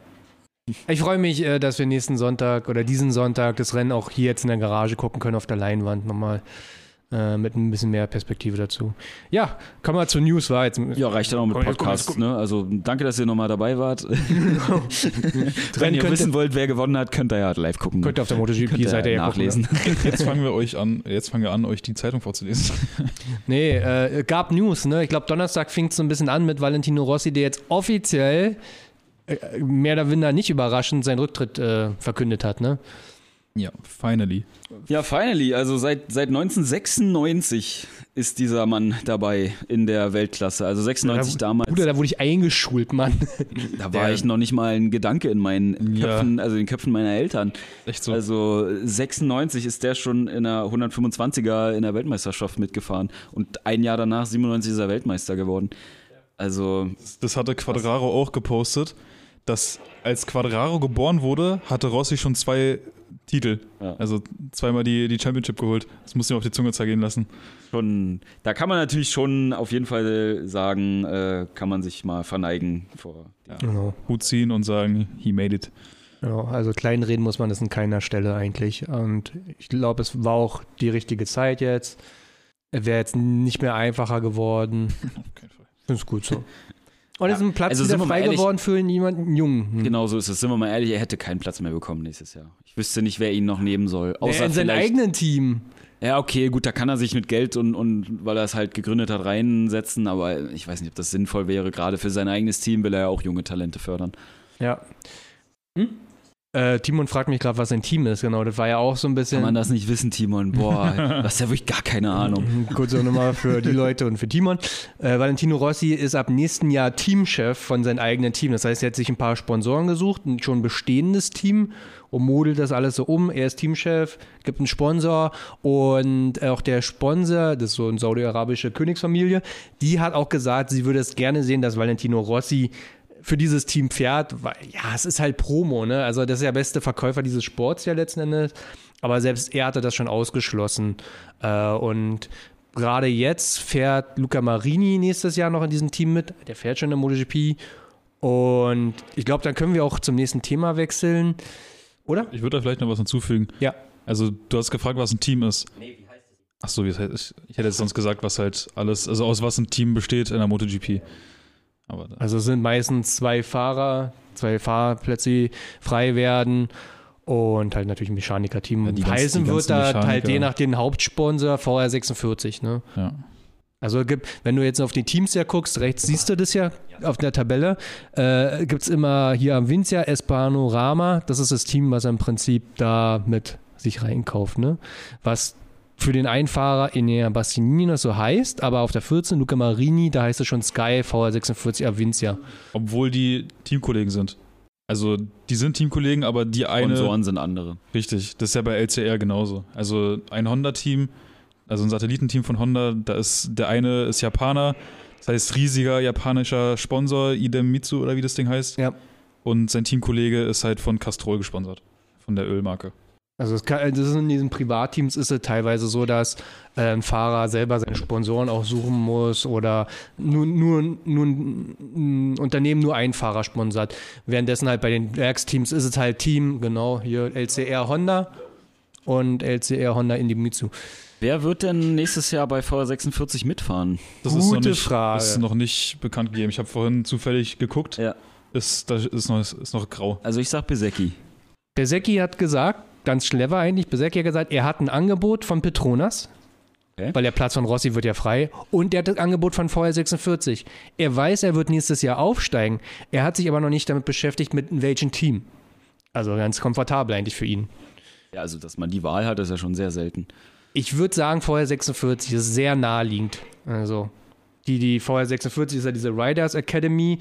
Äh, Valentino Rossi hat eine Schule gegründet und fördert Nachwuchstalente. Der Besecki ist einer davon, der fährt in der mittleren Klasse. Der will die MotoGP-Klasse und der hat zwei Angebote da von Petronas Yamaha und einmal Huch, unser Monitor. Nee, der Rechner fährt hier gerade runter. Olli, Keine Ahnung. Hast du die Maus nicht connected? hat er sich neu gestartet? Bildschirmschoner. Crazy. Aber der Stream angehalten. Nee, der lief gerade eben noch. Der lief die ganze Whatever, Zeit durch. Egal. Machen wir weiter. Ähm, Eine kleine News nebenbei am Rande äh, ist schon länger bekannt. Morbidelli, Franco Morbidelli, der bei Petronas fährt, hat sich verletzt mit seinem Knie, mit seiner komischen Absteigemechanik vom Motorrad. Und äh, deswegen wird Kyle Crutchlow, der Testfahrer von Yamaha, der wird die nächsten drei Rennen, also jetzt noch zwei, anstatt anstelle von äh, Morbidelli fahren. Und Morbidelli hat den Vertrag bekommen bei Yamaha Werksteam. Da ist Petronas hat zwei freie Plätze. Nein. So. Nein, nein, nein, nein. Ich habe vorhin geguckt, vor dem, also vor dem Rennen jetzt am Wochenende, Ja. hatten die so ein Bild gepostet, wo die immer posten, dann wer in welchem Team ist fürs nächste Rennen, äh, Mhm. fürs, fürs, fürs, für die nächste Saison. Ja. Und da steht Morbidelli bei Petronas drin. Mhm. Okay. Aber ich glaube, es ist schon irgendwie so klar, aber noch nicht die, die Es ist- Gegebenheiten. Es ist noch Es kein ist klar, aber es ist nicht offiziell. ja, genau. Ist quasi so wie mit Maverick und Aprilia. Ja, genau, genau, ja. Kommen wir später noch dazu. Genau. Da kommen wir gleich zu. Komm, ja, ja. Von mir aus auch gleich. Ich habe mich auch reingelesen mit der Petronas-Thematik. Bei Petronas ist das so, die haben ein bisschen anders gedacht. Die dachten, die haben Morbidelli nächstes Jahr noch und einen anderen Fahrer, ein junges Talent. Und deswegen haben sie mit Yamaha so verhandelt, dass sie gute Bikes bekommen, also diese A-Spec-Bikes. Das heißt, sie haben ein Budget und geben jetzt relativ viel für ein A-Spec-Bike aus und haben dafür aber gar nicht so viel Gehalt für die, oder was an Gehalt übrig bleibt für die Fahrer. Also sie sollen nur so 200.000 im Jahr zur Verfügung stellen quasi. Und es reicht den meisten Fahrern nicht. Das heißt, die Moto2-Leute sagen so, hm, können ich auch Moto 2 weiterfahren? Also das Angebot ist einfach zu schlecht, Tatsache von Petronas. Und jetzt will Petronas äh, ganz gerne ein äh, B-Spec-Bike bekommen. Also nicht das aktuellste Bike von Yamaha, damit halt mehr am Budget übrig bleibt für einen guten Fahrer. Wie Okay. sie es damals gemacht haben mit Quattararo Morbidelli. Ich habe vorhin äh, ein Video gesehen bei YouTube äh, von dem äh, Tektron-Teamchef, dem Franzosen. Ja. Ähm, weißt du, wie heißt? Pocheron. Genau. Ganz komplizierter Name. Gesundheit. Gesundheit. Ähm, und er hat, äh, er hatte die Aufgabe, das halt, MotoGP legt ja, lädt ja manchmal immer so Technikvideos und so ein paar Infovideos bei YouTube hoch. Und er hatte die Aufgabe zu erklären, welche Teams es gibt und mit was, welchen Bikes sie nächstes Jahr fahren. Und was er da gesagt hat, ist, dass in der Saison 2022 wird es keine Bikes mehr geben, die älter sind. Also jedes äh, Satellitenteam wird das gleiche Bike fahren, was das äh, zugehörige Werksteam fährt. Ja. Also ein Satellitenfahrer hat keine technischen Nachteile mehr, zumindest was die Hardware, also was das Bike betrifft, im Vergleich zum Werksteam. Was ja bedeuten würde, dass Petronas auch äh, das A-Bike fährt. Und deswegen nicht so viel Gehalt Und über hat für die so viel Fahrer. Gehalt hat. Ja. Also, und wie, wie, sag einen Namen, wer, wer soll dieses Bike fahren nächstes Jahr? Bei Petronas? Ja, Ja, also Kyle Crutchlow würde ich sagen, nein. Der ist Ika. Ich hoffe einfach nur Ika. Ika hat natürlich, das wäre natürlich sehr angenehm für ihn, der jetzt äh, bei Tektron KTM gerade fährt und durch dumme Zufälle nicht mehr einen Seat bekommt nächstes Jahr, obwohl er eigentlich gutes Talent hat.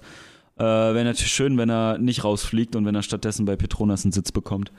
Ja, wäre halt doof, wenn mit 21 Jahren die MotoGP-Karriere halt endet, ne? Super, also manche kommen mit dem Alter gerade mal in die Moto 2 oder so. Ja. Ähm, das wäre super schade, ja. Bei Raul Fernandes war das ja so, Yamaha wollte die Ablöse bezahlen für KTM, Raul Fernandes zu bekommen, für eine halbe Million, und da hat KTM nicht mitgespielt. Und weil KTM die Schnauze voll hatte und sehr strikte Ka äh, Verträge hat, hat KTM gesagt, du fährst nächstes Jahr bei Tektron in der MotoGP. Und so ist das jetzt auch die News gewesen. Raul Fernandes steigt auf von der Moto 2 in die MotoGP. Damit weiß auch Petrucci und Iga beide, dass sie keinen Platz mehr für nächstes Jahr haben. Äh, Petrucci ist alt und hat eine Karriere gemacht in der MotoGP. Iga hat nicht mal wirklich angefangen und hat aber ein Talent. Deswegen sage ich ja, wäre Petronas schön. Aber Raul Fernandes selber hat gesagt, dass äh, man hatte ihn gefragt, ob er zufrieden ist oder ob, äh, ob er sich da nächstes Jahr gesehen hat. Und er hat gesagt, nein. Er wollte nicht aufsteigen. Weil Raul Fernandes wollte nicht die Gefahr eingehen, wie bei Ica, schnell aufzusteigen äh, und irgendwie nicht denen gerecht zu werden oder zu strugglen und dann ganz schnell wieder vorbei zu sein. Also es sieht ja auch schwierig aus für jemanden, der in der MotoGP schon mal war, wieder runtergestiegen ist in die Moto 2 oder in WSBK oder irgendeine andere Ja. Klasse und dann nochmal aufzusteigen in die MotoGP, obwohl er da schon mal war und nicht so Mhm. gut abgeschnitten hat, ist echt schwierig. Deswegen kann man eigentlich sagen, wenn du einmal in der MotoGP bist, ist auch nur diese eine Chance. Ja, Und dann musst du da drin bleiben oder du bist raus. ja. Ja, das ansonsten, was war noch News gewesen? Ah, warte, warte. Maverick Vinales fährt dieses Wochenende nicht in der, äh, beim zweiten Rennen am Red Bull Ring mit. Yamaha hat ihn nach Hause geschickt oder ja, gesagt, suspendiert. Ja, den Sus haben sie ihn für ein Rennen pausiert, haben gesagt, du fährst nächstes Wochenende nicht Motorrad. Und Uiuiui. wir sprechen nochmal später darüber, wie Maverick sein Rennen aussah, aber es sah nicht gut aus. Und äh, man hat wohl auch an der Strecke schon gehört, wir haben es selber nicht gehört. Und die Dateningenieure haben es dann mal gesehen, dass in den letzten drei, vier Runden das Ding eigentlich ähm, nicht die Gänge durchgeschaltet hat, sondern einfach, weiß ich nicht, im vierten Gang im Begrenzer die Gerade runtergehämmert ist, die ganze Zeit in die Box gefahren ist, Kupplung gezogen hat, Begrenzer, Begrenzer, Begrenzer. Äh, ja, aus Hass quasi, aus Frust, ne? Ja. Und muss dazu sagen, äh, es gab ja einen Restart, also es gab ja zwei Rennen. Das erste Rennen ging drei Runden, dann gab es den großen Crash und dann gab es, also da war Vinales auch echt gut im ersten Rennen, war Fünfter, Sechster, irgendwie sowas. Ja. Und im zweiten Rennen, beim Restart, ist, als sie auf der Startziel standen, ist das Bike ausgegangen. Weil sie vorher nochmal, du hast gesagt, die Kupplung gewechselt haben. Ne? Ja. Und dann ist das Bike halt einfach ausgegangen und du kannst das Bike ja nicht einfach starten, hat er keinen E-Starter. Das heißt, er musste das Bike dann wegschieben und aus der Boxengasse als letzter starten. So. Und da war er natürlich schon mal richtig angepisst äh, und richtig sauer auf Yamaha, was ja sowieso bei ihm immer schon schwierig war in letzter Zeit. Er hat, weiß ich, wie viele Male seinen Teamchef gewechselt. Gab sowieso echt Stress im, im Team. Und jetzt nochmal das obendrauf da kann man so ein bisschen Frust auch irgendwo nachvollziehen auf der einen Seite. aber er hat aber nur ein Longlap-Penalty bekommen, aber ich weiß nicht mal wofür. Vielleicht, Max, weißt du das? Nicht mal mitbekommen. Er hat eine sein. Longlap-Penalty bekommen, die wurde ihm aber nicht im Dashboard angezeigt. Das hat auch nicht geklappt und deswegen musste er halt. Also das Dashboard hat irgendwie auch nicht funktioniert. Ja, vieles technisch hat wieder bei Yamaha nicht hingehauen. Klar, er ist gefrustet, aber das ist halt kein. kannst du Keine dir Art einfach und- nicht keine leisten. Art und Weise, also das- so ein das Bike kostet eine fucking Million. Und Du hast abgezählte Du hast- Motoren in der Saison. wenn du da so einen Motor schrottest, dann kostet das so viel Geld und so viel Aufwand für so ein Team. Das kannst du dir einfach nicht leisten. Du fährst da in der Königsklasse und da gilt auch echt ein Respekt gegen der, dem. Hersteller, gegen der Technik, gegenüber dem ganzen Team. Ähm, und dann, ja, das kannst du einfach nicht bringen. Hätte einfach rausfahren sollen. Einfach sagen, nach Ist er ja sogar. Er ist, Er die letzte Runde ist er nicht zu Ende gefahren. Ja. Ja. Er ist die letzte Runde nicht durch Start und Ziel gefahren, sondern ist in die Boxengasse abgebogen und hat damit nicht mal den letzten Platz belegt, sondern ein DNF. nicht der ein DNF ist halt nicht, finish. ist nicht hat nicht das Rennen, Rennen zu Ende gefahren, Ja, ist irgendwie. was halt auch für die Statistik für Yamaha nicht gut ist. Ich meine, Punkte hätte er sowieso nicht geholt für die WM, auch auf dem letzten Platz nicht, aber trotzdem gilt ja ein Nicht-Rennen beenden trotzdem als schlechter als noch ins Ziel kommen. ja. Und das kannst du einfach nicht leisten. Ja, oder halt einfach nach der zweiten, dritten Runde ranfahren und sagen, ey Jungs, heute ist so viel schief gelaufen, ich bin mental kurz vor Breakdown, ich kann ich es einfach hier beenden, bevor ich was Dummes mache. So ist ja Mhm. auch, wenn du halt im Kopf irgendwie beschäftigt bist damit, wie dich das abfuckt, so dann bist du nicht da, dann ist es auch gefährlich für andere, Ja. wenn du halt nicht aufmerksam fährst. So, ja. ja, und jetzt ist die Frage, mit solch ein Verhalten ist ja die Frage A, ob, er, ob es nur das Rennen ist, weil zur Frage steht ja, ob er den Rest der Saison überhaupt nochmal antreten wird.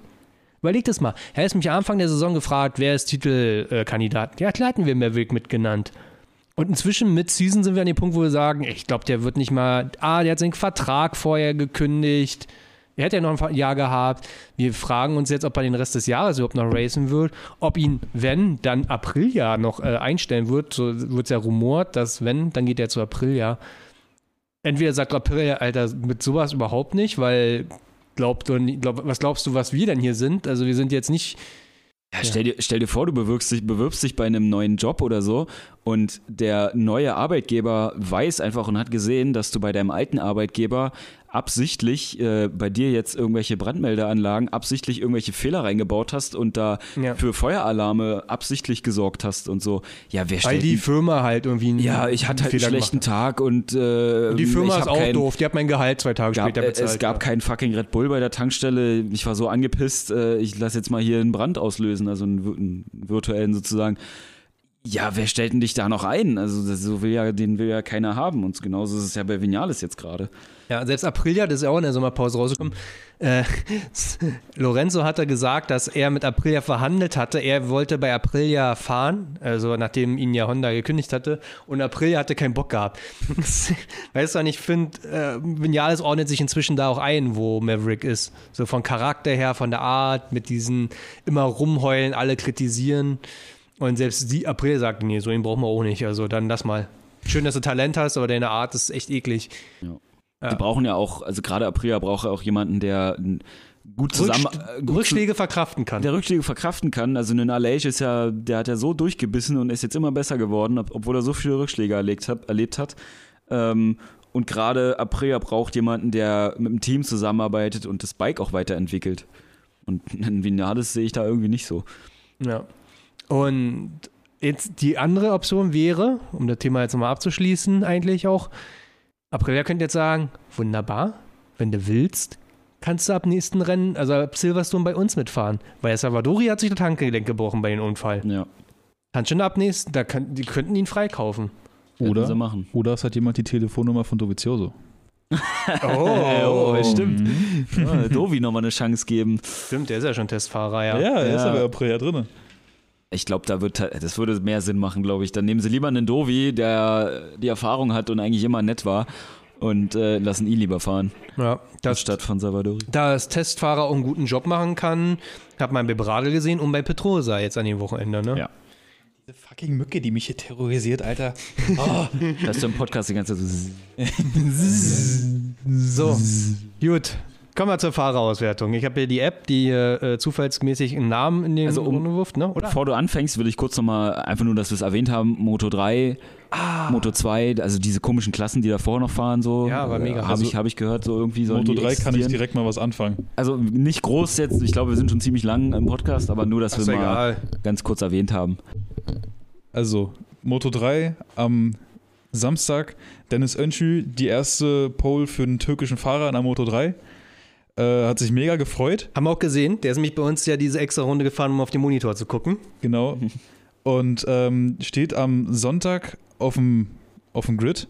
Und da war es halt noch, wie er gesagt hat, es hat ja geregnet in der Nacht. Mhm. Dementsprechend war die Strecke halt auch nass. Bloß halt an manchen Stellen, an manchen Spots waren halt schon trockene Flecken, weshalb die ganzen Teams halt noch vor dem Start gegambelt haben. Fahren sie jetzt mit, mit Regenreifen oder fahren sie mit Slicks? Und es gibt halt so eine Regel, bevor die Warm-Up-Lap losgeht, wird halt eine 3-Minuten-Tafel hochgehalten, also drei Minuten vor der Warm-Up-Lap. Mhm. Und sobald diese Tafel hochgezeigt wird, darf kein Mechaniker mehr am Bike schrauben. Und wie gesagt, die haben halt alle gegambelt, haben halt auf die letzten Sekunden, Minuten, wie auch immer, halt gewartet. Und ähm, Önschü, sein Team, hat halt einfach mal noch. Önschü, sein Team, hat halt einfach mal, während die Tafel hochge hochgezeigt wurde, waren sie noch der Meinung, sie müssen noch äh, das Rad wechseln, weil sie dann halt wirklich von Regenreifen dann auf den Slick gewechselt Mhm. haben. Ja, aber die Tafel wurde hochgezeigt und es war kein Vorderrad drin. Dementsprechend wurde halt Önschü sozusagen disqualifiziert. Er wurde rausgeschoben in die Boxengasse, wo es dann erstmal kurz Diskussion gab. Die anderen halt erstmal ganz normal ihre Warm- Warm-Up-Lap gefahren. Önschü dann noch irgendwann hinterher und durfte dann das Rennen als allerletzter starten. Und das in der Moto 3. Und das ist halt echt bitter. Zumal er sich halt übertrieben gefreut hat.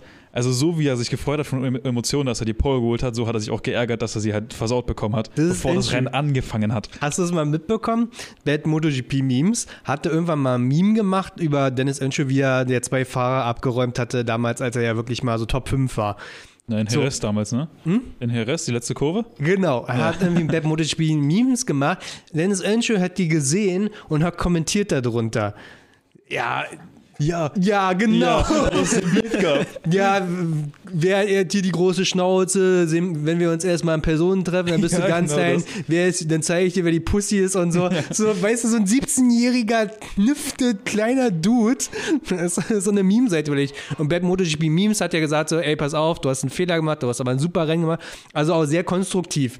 So, Bad MotoGP Memes war ja da gewesen. Er hat es ja. Ja. gepostet. So, und ich hatte ihn an den Samstagabend geschrieben, geschrieben, Dennis hat nur die Pole eingefahren, weil er gesehen hat, du bist da und jetzt, war, jetzt will man mal gucken, wer jetzt hier die Pussy ist. So. Und dann hatten wir so eine Konversation, er meinte so, ja komm, kommt der, so, der crasht da morgen sowieso. Und ich so, nee, 5 Euro auf Endschuh. Und er so, das macht er nicht so. Entweder packt er sich in der ersten Kurve vor Stress oder er gewinnt so, ja. Turns out, nicht. Nee. nee. nee. Nö. Äh, ne. Äh, Ich glaube, das ist das letzte bisschen, was da auf dem Tisch ist. Ich habe keine neue Rolle mehr. doch, Ich habe vorhin schon da hingegriffen, dann war die auf einmal leer und ich habe so, hm, Ja, die, die Regie macht hier gerade einen neuen Shisha-Kopf für uns. Wird auch Zeit langsam hier. Also der kommt da kaum mal Rauch raus. wenn nicht, Das kann ich ist auch schnell den Kopf machen, dann macht ihr Moto 3 und ich bin dann gleich ja, wieder da. Nee, ach komm. Bevor wir jetzt hier Kohle rauchen, lass mich einfach schnell den Kopf machen. Moto 3 kriegt er hin, oder? Ja, wir machen einfach Pause kurz. Dann musst du schneiden, wa? Musst du jetzt eh schon. Ich schneide sowieso Lücken raus, ist ja in Ordnung, ja. Ihr könnt es auch weitermachen. Ja, du hast aber mehr notiert. Du hast, weißt mehr, was passiert ist. Du warst ja hinter den Kulissen, Warst der- du hast ja die Kommentatoren bekommen. Da haben wir echt nicht viel mitgekriegt. Was Ja, viel war, also was ich halt noch erzählen kann, ähm, Max Koffler, der Österreicher, oder Maximilian Koffler, der hat ja in Mugello halt auch einen ziemlich heftigen Sturz, wo er sich auch, glaube ich, drei Wirbel gebrochen hatte und war halt die Rennen danach, also in Assen und Le Mans war er halt nicht dabei. Ich glaube, es war so die Reihenfolge. Mhm. und hat jetzt halt auch über die lange Sommerpause halt auch im Bett verbracht. Und jetzt am Wochenende hatte er halt sein bestes Rennen in der Karriere. Also er ist die, das erste Viertel, die erste Hälfte wirklich halt auf P6 gefahren und hat das Rennen, glaube ich, im Endeffekt halt auf P11 beendet. Aber ist wirklich ein sehr gutes Ergebnis für ihn. Ja. Also er ist sonst halt Zwischenzeitlich habe ich ihn auf, äh, war er auf 5 oder so. ja, auf Ja. 5 ganz kurz War mal gewesen. Hat sich immer auf 5, 6 halt wirklich lange gehalten. Ja. Und selbst eine P11 ist für ihn halt echt krass, weil er sonst ist er eigentlich immer mit in, den, in der letzten Gruppe, Ja. kommt er dann im Ziel an. Er ist halt auch Österreicher, ne? Also ich glaube, er ist die Strecke schon ein, zweimal gefahren, vielleicht. Genau, aber Hat das, das wollte ich halt gebracht. nochmal anmerken, weil wie gesagt, er ist halt Österreicher, es war jetzt in Österreich und das war halt ein super Ergebnis, das beste Ergebnis für ihn bis jetzt. Und ähm, sonst wäre ich jetzt halt eigentlich nur noch auf die letzte, die vorletzte Kurve gekommen zwischen Garcia und Acosta. Oh, Alter, so das ein war so ein Schlagabtausch, Ey, ne? also da, da, da standen wir dann auch wirklich auf der Tribüne, ne? Ja, also ja. da die ganze Tribüne hat dann wirklich gestanden. Läuft er jetzt so? Er läuft sogar gerade hier nebenbei Ist angemacht. Ähm, da hat wirklich die ganze Tribüne und gestanden, weil das war halt auch so ein Battle von Kurve zu Kurve und dann musstest du wirklich aufstehen, um zu sehen, ob in welcher Reihenfolge die jetzt um die nächste Kurve rumkommen. Ja. Und dann war er vorne und dann wieder nicht und oh und ja und nein und oh. Also das war wirklich richtig geil, das mal live zu sehen. Und der Also, Kommentator, und jetzt nochmal für, für Pedro äh, Applaus hier, die KTM-Kurve für die KTM. Und wir dachten uns so, ey, ja gut, das ist eine Gasgas, das ist halt auch eine KTM. So rote KTM. Wow, wer gewinnt heute? Die rote KTM oder die Oder die orange. KTM? Bin echt excited. Oder doch kommt nochmal die weiße äh, KTM mit Finati, der die Husqvarna ja fährt auf Platz 3. ja, richtig. Deswegen war es ja auch so. Ja. Aber die haben sich, obwohl die sich gebettelt haben, hinher, hinher, du fährst ja nicht Ideallinie, du, du verteidigst ja und so, haben die sich ja trotzdem absetzen können zu der Verfolgergruppe. Ja, das stimmt. Mit einem übelsten Abstand. So ein Abstand, dass es ja bei der letzten, Ko bei der letzten Runde, in der letzten Kurve, Pedro vorbeiging und äh, Garcias, Sergio Garcias, es ja nicht halten konnte, legt sich in der letzten Kurve, hebt die Karre nochmal auf, fährt nach 14 Sekunden ins Ziel rein und Platz Zwei. zwei. Das ist so absurd. Ey, wirklich, Ja. ja. 18 Sekunden hat irgendwie einfach- Vorsprung Er hat einfach gehabt. keinen Platz verloren, obwohl er sich gemault hat in der letzten Kurve. So Ja. krass. Also die beiden da vorne, boah, in irgendeiner anderen Liga gefahren. Definitiv, das sind so Talente. Und Sergio Garcia ist ja noch jünger als Pedro, äh, also Pitlane Pedro und Bracelet äh, Pedro, weißt du? So, das sind ja so eine Kinder quasi, die Ja. da auf höchstem Niveau racen, auch so Erwachsene. Da hat ja keiner was Dummes gemacht an den Tag. Keiner hat einen Fehler gemacht. Es war alles. Gerade, gerade Pitlane Pedro sagt man ja nach, dass er sehr intelligent und sehr vorausschauend fährt und seine Reifen schont und Ja. ans Rennende denkt und dann nochmal alle einholt und so. Ja. Mit äh, 17 ist er jetzt, glaube ich. Ja, ja, der ist noch nicht volljährig, also, glaube ich nicht. komplett absurd, ja. Ja. Ja, Moto 2, wollen wir da noch was zu sagen? Ich glaube, da gibt es nicht viel zu sagen. Also, Remy Gardner hat einen Fehler gemacht und ist deswegen Fünfter geworden, oder? Genau, Raul Fernandes genauso. Äh, Hat er auch nochmal einen Fehler gemacht, hat, glaube in derselben Kurve verbremst. Äh, ja, ansonsten, ja, Moto war jetzt 2 auch- halt irgendwie, da ist das in letzter Zeit nicht sehr spannend, leider. Naja, also ich habe mich natürlich mega gefreut. Ich bin ja auch so ein kleiner insgeheimer Canet-Fan, ne? Äh, Platz 2, Marco Besecki hat gewonnen. Ja, er hat äh, unterstrichen dafür, dass er, dass er nächstes Jahr aufsteigen wird. Äh, der andere Fernandes, der Augusto Fernandes, ist äh, Platz 3 geworden. Aber Canet mit dieser Boscoscuro-Chassis mega am Start gewesen. Ne? Eigentlich unterlegen von Material, was er hat und trotzdem Zweiter. Ayogura hätte eigentlich auch noch ein Podium eingefahren, der ja auch Rookie ist in der Moto 2-Klasse. Äh, ich finde mal lustig, wir reden alle über Pitlane Pedro, aber keiner redet über Garcia. Aber beide sind Rookies. Und Garcia macht für den Rookie auch einen Mega-Job. Wir reden über Raul Fernandes, der der Rookie in der Moto 2-Klasse ist. Wir reden aber nicht über Ayogura, der ebenso Rookie ist. Platz 5 und es wäre ein Pedio, äh, Pod, Pedro Podium. Es wäre ein Podium gewesen, aber er hat eine Long Lap Penalty ja bekommen. Hm, stimmt, ach, das war ärgerlich. Ja. Ja, ja, Hm. war richtig gut. Ja, und Aaron Canet fährt ja nächstes Jahr Kalex und ich glaube, also ich würde jetzt schon mal sagen, wenn das so weitergeht, äh, Canet ist mein Favorit für nächstes Jahr. Weltmeister. Äh, Mhm. Weil Besecki steigt auf, äh, Besecki steigt auf, Gardner steigt auf, Fernandes steigt auf. So, hast du schon mal die drei Leute weg. Frage, ja, Äh, Vietti auch immer fraglich. Celestino Vietti. ist mal- auch mal ein Rookie, oder? Oder Ja, ich bin mir, ich glaube, also. Vietti ist Moto nicht 3 sicher. Meister letztes Jahr geworden, oder? Ja, ich glaube ja. Also ne, Meister Nee. weiß ich nicht, aber er ist auf jeden Fall Moto 3 gefahren noch. Moto 3 Meister 2019 geworden. Moto 3 Meister letztes Jahr wurde ja Dings hier, äh, äh, warte, ich wir scrollen durch. Und das Scrollen. Albert Arenas. Albert Arena ist da auf Platz 15. Ja. Moto 2 gelandet jetzt am Wochenende. Ja, So war es dann auch schon das mit der Moto 2. Und dann ging's los. Moto GP, das Genau. Highlight des Wochenendes. so Max macht dir noch den Kopf fertig, ich Max gehe mal pinkeln und dann Kopf geht's. fertig. Dann machen wir die, die Fahrersache mit den Auslosen. Ich habe noch die zwei Namen hinzugefügt, ähm, die da mitgefahren sind äh, im Vergleich zum letzten Mal. Ja. Perfekt. Länge ist mir heute egal. Ich glaube, das, das, das Interessanteste war ja erstmal, finde ich, der Trip. Ja, auf jeden Fall. Also Okay. noch in Ordnung, dass wir da so ausschweifen. Also Auch. Voll in Ordnung, das ist ja das Besondere und das, was, das, was keiner im Fernsehen mitkriegt. Was auch im Podcast sich lohnt. Wo sind wir denn? Wie viele Minuten? Ach, äh, Stunde, anderthalb. Bis zu. Ich brauche noch, ich brauch noch so einen Einspieler. So, Runde zwei. So, neue Pfeife ist an. Genau, jetzt machen wir hier dieses Fahrerding. Äh, ach, was ich auch noch gut fand in der Sommerpause, wo ich gerade das Bild sehe. Die MotoGP hat ja ein Bild gepostet, dass er jetzt äh, zwei Fahrer im Paddock geheiratet haben. Joan Mir hat geheiratet und Miguel Oliveira. Beide zusammen stehen nebeneinander und zeigen in den Ring. Und du hast halt einfach das Gefühl, dass beide sich geheiratet haben. und Miguel hat dann noch so diese Regenbogenflagge äh, kommentiert. Ja, das fand, fand ich so gut. Weil ich habe es eigentlich auch nicht gesehen, habe mich gefragt, warum postet Miguel oder kommentiert mit der Regenbogenflagge? Das verstehe ich nicht. What are you doing, Step Bro? Ja, das könnte er zu seiner Stepsister sagen. So weird. Naja. Timon, für dich, der eine Fahrer, der hat halt seine Stiefschwester jetzt geheiratet. Wir haben uns immer in der Reportage, die es vor der MotoGP gab, mal gefragt, warum. Der hat sich einfach ein Original eine Freundin gesucht, die aussieht wie seine Mom, Alter. Schon strange. Das ist halt Sehr komisch. gut. Fahrerquartett. Äh, Ich fange an. Wir losen Fahrer und dann guck mal, wo er abgeschlossen hat ein Rennen und was uns aufgefallen ist, ne? Jo. Aha. lass mich mal hier kurz noch umbauen. Hm.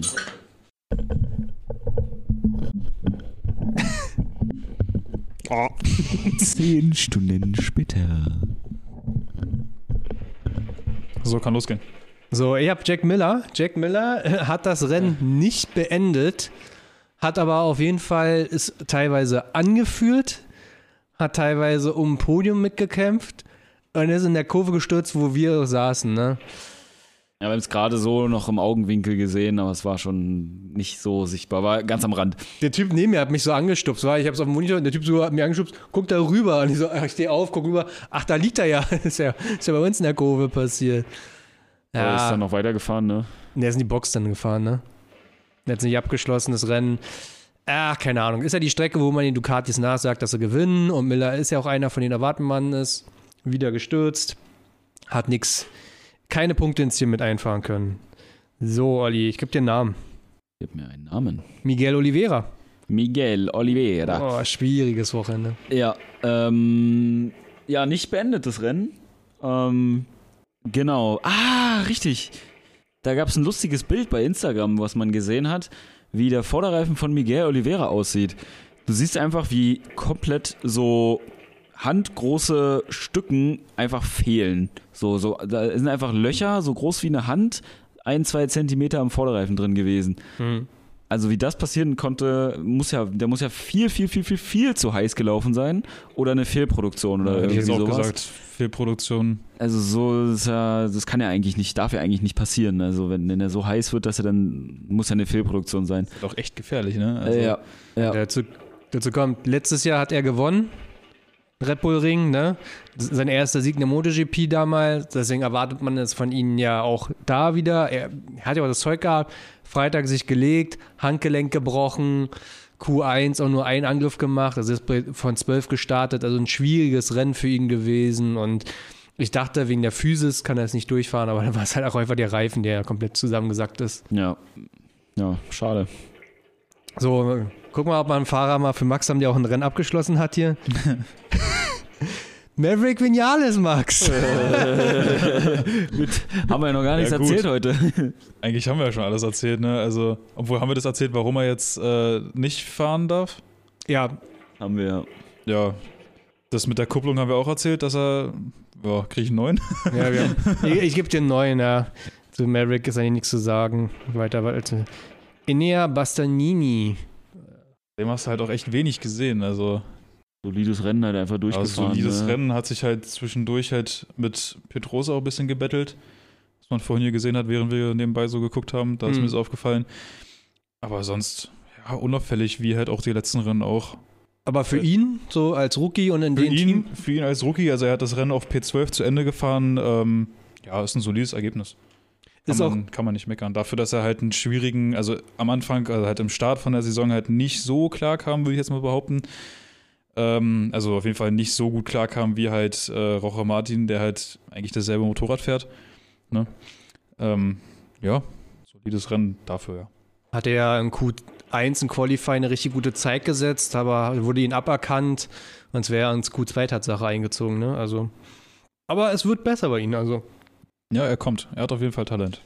So, Ika Likuona, oh Gott, Platz 15 in die Punkte gefahren, hat stärker auch angefangen eigentlich. Ne? Ist der in Q2 eingezogen? Ne? Der war dann letzten Endes, glaube ich, mal mit Marquez.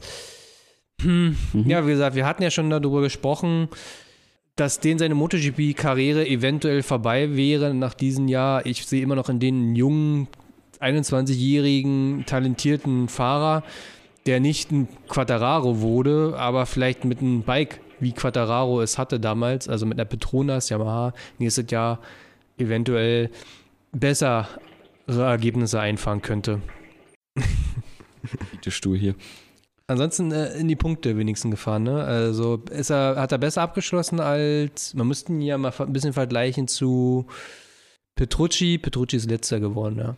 Also besser als Petrucci immerhin. So, Olli. Petrucci! Wo wir gerade drüber reden, Petrucci. Äh, letzter geworden, äh, nicht gut, überhaupt nicht gut. Äh, logisch. Eigentlich die Erfahrung hat er. Vielleicht fehlt es an Material, vielleicht weiß ich nicht so ganz, woran es liegt, aber auf jeden Fall wissen wir alle, dass er es besser kann. Und dementsprechend kein gutes Ergebnis. Woran es letztendlich lag, weiß ich nicht. Kann ich nicht sagen. Auf Ja. jeden Fall nicht am Können, bin ich der Meinung. Jetzt haben wir hier Werbung in dieser dummen App, Alter. So, Max. By the way, Petrucci nächstes Jahr auch keinen Sitz mehr, ne? Ja. Ist Ja, das raus. hatten wir ja vorhin schon mit angesprochen. Hm. Sorry, dann, dann erzähl es halt Ja, nicht. ich wollte ich nur noch mal so anmerken. Ah, okay. Ah, ist doch in Ordnung. Ah, ah. Max, Wir wer können- wir seit können uns jetzt über ja hauen, drei ne? Jahren nicht nicht mehr. mehr auf dem Bike saß und Rennen gefahren ist. Petrosa. Danny. Ähm, ja, er war im Grunde genommen halt der Grund für den Rennabbruch, also der Auslöser für den, für den Rennabbruch. Ähm, er hatte sich halt in der dritten Runde in dem Turn 3, wovon wir vorhin die ganze Zeit geredet hatten, dass es die anspruchsvollste Kurve ist, ähm, im Kurvenausgang hat er halt das Bike verloren, also halt weggerutscht. Und dann ist halt Savadori mit der Aprilia halt drauf und dann Flamme, Feuer, ganz viel. Ganz viel Tamtam, halbe Stunde Pause. Genau, und dann ging es halt weiter. Er ist halt nochmal gestartet, also er konnte nochmal starten, er war in der Lage dazu und hat das Ding dann am Ende auf Platz 10 eingefahren. Dafür, dass er seit über 1000 Tagen ähm, kein Rennen mehr gefahren ist. Ja. Und ja, dafür, dass er halt quasi das, was er sonst halt immer testet, abges also abgesperrt ist in der Rennstrecke immer, aber halt ohne Rennbetrieb halt das Material testet, Das konnte er jetzt halt im Rennbetrieb halt mal fahren. Und dafür ist ganz gut ausgefallen, würde ich sagen. Ja. Wisst ihr, warum er nochmal starten durfte? Weil eigentlich hat er sich ja gemault und war nicht in der Lage, das Bike nochmal in die Boxengasse zurückzufahren. Warum durfte er nochmal starten? Weil es ein neues Rennen ist, bin ich der Meinung. Ist das so? Das also, war ja letztes Jahr zum Beispiel auch so. Da war ja. Aber wenn, jetzt, wenn du dich jetzt zum Beispiel in, der- in der zweiten Runde maulst, darfst du dann auch im zweiten Rennen nochmal starten? Ja, ich glaube, es wird gezählt die Runde, Runde? die abgeschlossen war. Okay, also wenn du in der Runde dich legst, in der das Rennen abgebrochen wird, darfst du das Rennen in der nochmal starten. Ja. Wenn du davor dich abgemault hast, dann nicht. Dumm für dich, ja. Okay, Mhm. alles klar. Salvadori ist natürlich nicht gestartet, weil Ja, er Hand hat- gebrochen, aber Ja, genau. Er hatte halt Verletzungen, er konnte nicht weiterfahren. Er ist ja auch gehumpelt. Also, Ja. er ist ja ganz schwer in seinen Truck da reingehumpelt. Ähm, Aber für die, die Daniel Petrosa nicht kennen, das ist eigentlich so einer von den ja, Top 5 All-Time Best Fahrern, einer von den ganz großen, der sich gebettelt hat halt mit noch Marquez, mit Rossi, mit einem Jorge Lorenzo, der auch nah dran war, so nah dran war, mehrere Male Weltmeister zu werden und einfach nur Pech hatte. Also der, der hat alles gehabt, Talent und alles. Und der ist auch so ein, so, ein, so ein guter Mensch, so ein ruhiger, der nie Salz nachgeworfen hat und hatte eigentlich auch seine Karriere immer bei Honda bestritten. Und äh, zum Schluss wurde die Honda auch immer schwieriger ja zu fahren letzten Endes und wurde, glaube ich, auch so zu, für Marquez entwickelt. Und weil er auch einfach 1,58 groß ist, mega leicht, ist eine andere Person, funktionierte Bike einfach unter ihn anders als bei Marquez. Aber er ist die Person, die dann Testfahrer wurde bei KTM und einen großen Beitrag zuge geleistet hat, dass, dass die KTM siegfähig ist. Also das muss man wirklich so sagen. Und nach 1000 Tagen da wieder auf die Rennstrecke zu kommen, Platz 10 einzufahren, von fünf KTMs, die da angetreten sind, die zwei Beste zu sein, ganz stark. Und nächste Wochenende, also dieses Wochenende fährt er ja wieder mit. stimmt, ja. Da Mal freue ich sehen. mich schon drauf. Ja, ne? Dass wir Petrosa? Petrosa nochmal fahren haben sehen, ne? Ja. er fährt wieder mit? Ja. Mhm. Ich hatte das halt vorhin extra geguckt, weil mich hat es auch interessiert mit Crutchlow. Da habe ich ja dann gesehen, dass er die nächsten drei Rennen halt für Morbidelli vertritt. Mhm. Dann habe ich auch nochmal den Post gesucht halt zu Petrosa und da stand halt nur als Wildcard-Einsatz. Aber Zweimal. Die setzen ihn zweimal hintereinander als Wildcard ein. Mhm. okay, ja gut, das konnte ich da jetzt halt nicht rauslesen. Ich dachte, Mhm. das war jetzt halt nur für das eine Rennen. Aber cool, ja. So. Ich, Max war gerade mit Petrosa, ne? Ja. So. Nee, den gibt's nicht mehr. äh, zack. Nakagami. Taka Nakagami. Wir warten immer noch aufs erste Podium. Und es geschieht halt einfach nicht. Also er war auf Podiumskurs, er war dran gewesen, er ist zurückgefallen und dann hat er sich nach vorne gebettelt. In der letzten Kurve war er dann irgendwie in diesen Dreikampf verwickelt mit Sarko und Binder und äh, hat einen Platz 5 reingefahren. Immer noch ein mega gutes Ergebnis, war damit die beste Honda, ne? Ja, Mal wieder. mal wieder die beste Honda. Einfach so ein solider Typ, ne? Also Nakagami immer, also immer in den Punkten eigentlich. Ja. Unauffällig, immer Top 10, meistens zumindest. Und ich glaube, so ist er, ist er die beste Honda in der World Championship? Müsste man mal nachgucken. Aber also auf jeden Fall gut dabei. Dafür, dass er eigentlich immer so unauffällig ist, finde ich, müsste man Nakagami eigentlich viel mehr wertschätzen. Ich guck mal zum Schluss nochmal. Ich würde mal noch kurz an, anmerken, dass er halt letztes Jahr in Österreich ja, glaube ich, auch Vierter geworden ist, also auch knapp sein erstes Podium verpasst hat. Mhm. Und jetzt halt ja, wie gesagt, halt auch eigentlich eine lange Zeit auch auf dem vierten Platz gefahren ist, aber dann kam halt Binder, der Ehremann. Ja, das ist nochmal eine Geschichte für sich selbst. Ja. Aber Binder kommt bestimmt auch demnächst noch an. Ja, warte. Handy raus, zack. Olli, Aleix Espargaro. Ja, also Aleix hatte da so ein bisschen so einen Aufreger. Äh, begründet oder nicht, streiten sich die Geister. Ich bin der Meinung, nicht begründet. Er hat ein Déjà-vu auf jeden Fall auch gehabt. Ja, also im ersten Rennen ähm, gab es so eine Aktion von dem lieben Marc Marquez, dass er in der ersten Kurve innen rein ist und Aleix so ein bisschen so, naja, halt wie Marquez das halt kennt, so der, der sucht halt einfach da so eine, so eine kleine Ecke mitten irgendwo in der Kurve und stellt sich halt einfach da rein, so. Und Aleix war halt so ein bisschen im Weg und musste deswegen weit gehen. Und jetzt streitet man sich natürlich darüber, hätte Marquez zurückbleiben müssen, weil er, weil kein Platz dafür ist oder war genug Platz und es ist halt einfach Racing. Ich bin der Meinung, es ist Racing. Aleix ist nicht irgendwie gefährlich weit rausgekommen oder so. Nein. Ähm, er hat ihn nicht umgekachelt, irgendwie sonst was. Ähm, ja, eine Berührung gab es, glaube ich. Schwierig. Ähm, und dann. Vor allen Dingen, also das muss ich auch mal sagen, das, die erste Kurve ist eine übelst, übelst, übelst enge 90-Grad-Kurve. Und selbst wenn du ein bisschen weiter nimmst, verlierst du kaum was letzten Endes. Also du verlierst nicht unglaublich viel Zeit. Und es ist halt nicht so wie irgendwie in anderen äh, Rennstrecken, wo du auf so eine übelst weite Kurve erstmal fährst, wo die Ideallinie irgendwie fünf Meter breit sein kann, sondern das ist so fucking eng da. Man kennt es ja, wenn du das auf der Kon also wenn du das Videospiel spielst, die ist halt auch schwierig zu treffen und entweder du triffst sie oder du gehst halt weit. Also das ist. Also Ja. im Videospiel nehme ich die 1A. Alleine, ja, ohne Gegner. Ohne Gegner, ja. ja, logisch, außer mich vielleicht. ähm, na, und dann gab es halt das zweite Rennen, was dann Restart gab. Ja, und dann dachte sich Marc Marquez, ja, hat ja letzte Runde funktioniert, dann mache ich das halt einfach nochmal. Und äh, dann ist Marquez wieder innen rein, genau in der gleichen Kurve. Aber er wurde rausgeschoben. Aber diesmal wurde Marquez auch selber ein bisschen rausgedrückt und da ist halt einfach so eng, wie du schon sagst. Da sind so viele Fahrer, da kann es halt auch einfach mal passieren. Ne? Und dann Aleix wieder sich aufgeregt und dann des, deswegen auch ziemlich weit zurückgefallen. Und ähm, Hat die Aprilia abgestellt. warum hat er sie eigentlich abgestellt? Technischer Problem. Ich, Ne? Na, also, ich also- habe nichts gesehen, was irgendwie schlimm war. Was Als er die war. abgestellt hatte, hat er sich halt irgendwie so rechts so an die Hüfte, Rippe irgendwie so, also so wie dieses Video, Hm. was haben sie getrunken? Aua, Wodka, Bier, aua. So ungefähr Aua, den, den aua. Move hat er so gemacht. Ähm, ja, vielleicht war das halt auch von der Situation halt mit Marquez, weil das war ja die rechte Seite und keine Ahnung, vielleicht hat er da halt auch ein bisschen Aui gehabt, Hm. aber Aber deswegen das Bike abzustellen, ich weiß ich nicht. denke mal, dass auch irgendwas Technisches war, aber dazu hat man halt irgendwie keine Info. Aber es Ja. war halt auch nochmal so ein Ding, was, ich, was man halt gesehen hat, dass er sich halt irgendwie noch was festgehalten hat. Ja, eine Auer hast oder groß musst, dann fährst du halt einfach bei der Box raus und nicht irgendwie mittendrin. Weil du musst ganz groß. Hältst kurz am Dixie-Klo an, fest weiter. Siehe, Mox. Der Sarko. Äh, Ähm, ja, Sarko, ich weiß gar nicht, wie es im Qualifying bei ihm ausgefallen ist. So jetzt so gut. Das nicht so gut. Also ich Nee. hab's, ich hab's zwar geguckt, aber ich krieg's jetzt nicht mehr zusammen. Ähm, ja, geendet ist er halt auf P6 und ja, hat sich halt eigentlich in der vorderen Gruppe mitgebettelt. Das heißt vordere Gruppe, die vordere Gruppe waren halt Roche Martin und mir, die sich halt ganz vorne gebettelt haben und dann dahinter in der Gruppe, da war er halt mit dabei und hat da mitgespielt. Halt auch solide gefahren, wie man ihn halt kennt. Er ist halt Zweiter in den, in den Standings. Ja, Ah, ja, er hat, P6. er hat leider wirklich zwei Positionen in der letzten Runde verloren, ne? kommen Also, später noch, oder? Mit Binder? ja, also zwei Positionen. Er ist von der 4 auf die 6 geschoben worden, was ein bisschen schade ist, ne?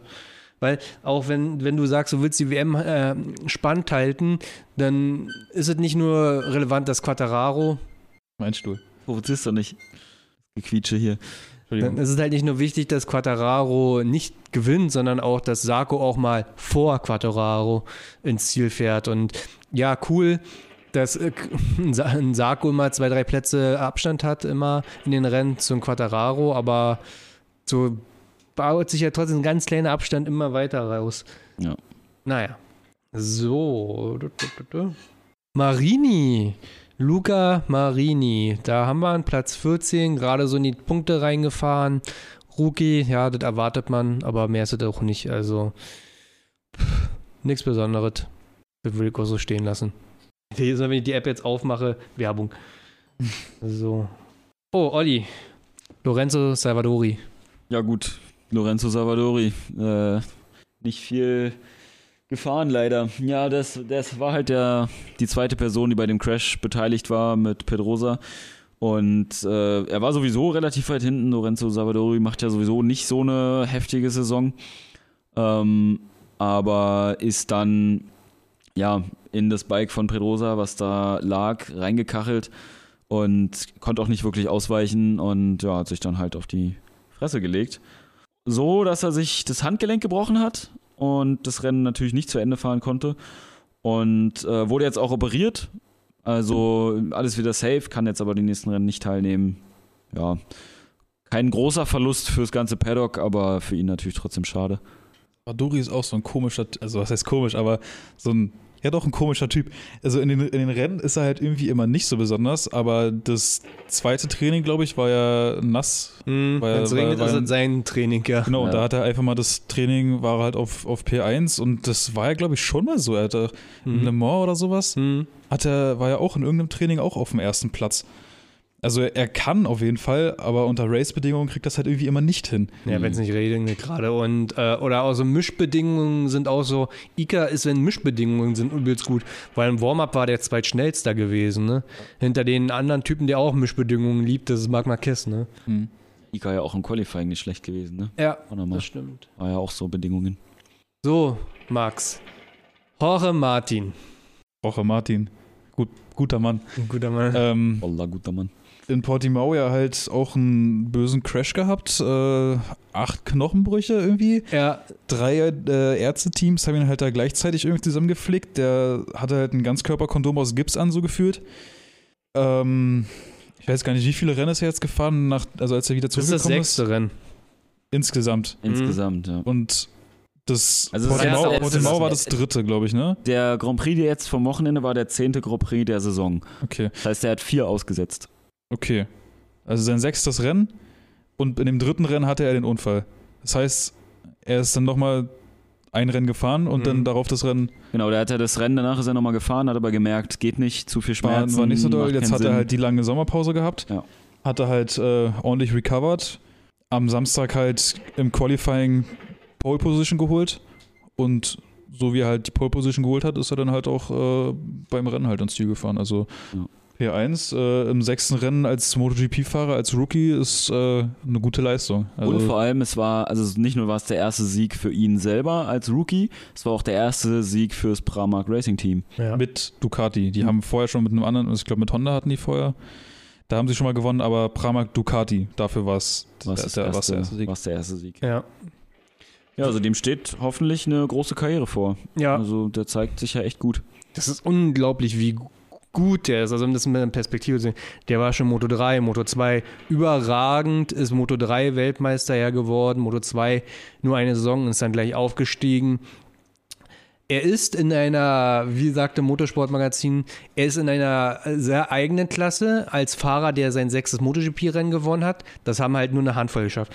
Geschafft haben das nur Petrosa, Marquez, Lorenzo, Rossi, er und Brad Binder. Brad Binder hat auch äh, wie sein zweites oder drittes Rennen in der MotoGP gewonnen. Dritte Rennen Was- Rennen, ja. Ja, irgendwie eine Restperspektive äh, ist er denen bisher nicht mehr gerecht geworden. Bei Jorge Martin habe ich aber ein anderes Gefühl, dass der auch in den nächsten, mindestens dieses Wochenende wieder gefährlich wird. Er hat auch keinen Fehler gemacht, er hat sich super verteidigt, super clever gefahren. Krasser Typ, Alter. Und auch bei, bei YouTube gab es da diese schöne Doku, die äh, die MotoGP da produziert hat. Ja. Die ist ja so, guck, wie diese Doku diesmal von Netflix gibt zur Formel 1, ne? Ja, also wer mal Zeit hat, geht mal auf den YouTube-Channel von MotoGP und schaut euch mal, äh, es geht glaube ich eine Viertelstunde oder so, ganz kurz, aber super produziert, zeigt richtig schön, was er alles durchlebt hat. Er hat in den, in den ersten Rennen, in den ersten sechs Rennen, hat er von den Ge- Höhepunkt mit einer Pole Position Die und ersten allem, drei. In den ersten drei Rennen, richtig, genau, bis zum übelsten Crash und alles hoch und tief, die man so, die man so haben kann, hat er erlebt. Und wer auch die letzten Jahre bei Pramac so alles gefahren ist und auch kein Rennen gewinnen will, da ist ein Jack Miller gefahren, Pecco Bagnaia ist gefahren, Petrucci ist da gefahren, ne, also Scott Redding ist gefahren bei Pramac und alle große, gute Fahrer konnten nie einen Sieg einfahren. Auch Martin hat es geschafft. Und Im sechsten Rennen als Rookie. Also Applaus, Applaus. Chapeau. Chapeau. Und ein schöner Mann mit einer schönen Freundin. Sehr schöner Mann. Ein schöner Spanier. Mashallah. So, oh, ich habe ja schon drüber gesprochen, Brad Binder. Brad Binder, schwierige Saison. Also verglichen zu Miguel struggelt der schon ordentlich. Hat aber ein unglaublich starkes Rennen, finde ich, gezeigt äh, am Wochenende. Der hat sich durchgekämpft von Platz 16. Ist auf der 16 gestartet. Der ist auch so ein Sonntagsfahrer. Durchgefahren und hat in der letzten Runde nochmal Taka überholt und Johan Sarko Eigentlich nur, weil Olli und ich die Fahnen geschwenkt haben.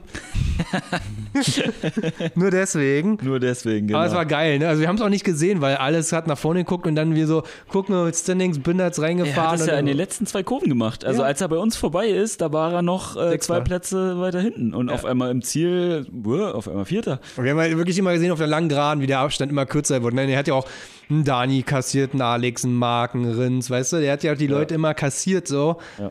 Ah, das ist, es ist so schade, dass es bei denen in der Quali halt einfach nicht hinhaut. So. Sonntags ist der, wenn es passt, richtig stark. Also, Vielleicht findet er sich ja noch. im Ja. Qualifying. definitiv. Ich hoffe, das hört man nicht in der Aufnahme. Nee. Nee, das hört man nicht. Aber unsere Stühle quietschen hier die ganze Zeit. So. Olli, Alex Marquez. Alex Marquez. Ja, der hat eigentlich ein ziemlich gutes Rennen gemacht äh, am Anfang. Also er ist jetzt am Ende auf Platz 8 gefahren ins Ziel. Ähm, auf 9? Beide Marquez sind 8 und 9. Ah ja, stimmt. hab gerade Marc Marquez angeguckt, aber der war direkt davor. Nee, Alex Marquez auf 9. Ähm, aber Alex Marquez äh, ist gestartet von Platz 11 und war dann ziemlich früh im Rennen ziemlich weit vorne. Ja. Der war Fünfter, glaube ich, Fünfter, Sechster, irgendwie sowas Mit Tucker. äh, mit Tucker zusammen und konnte es auch gut verteidigen, hat sogar leichten Abstand rausgefahren, haben wir gesehen und dann, ja, irgendwas konnte halt nicht mehr durchhalten, Reifen im Arsch, was auch immer und wurde dann so ein bisschen durchgereicht wieder leider.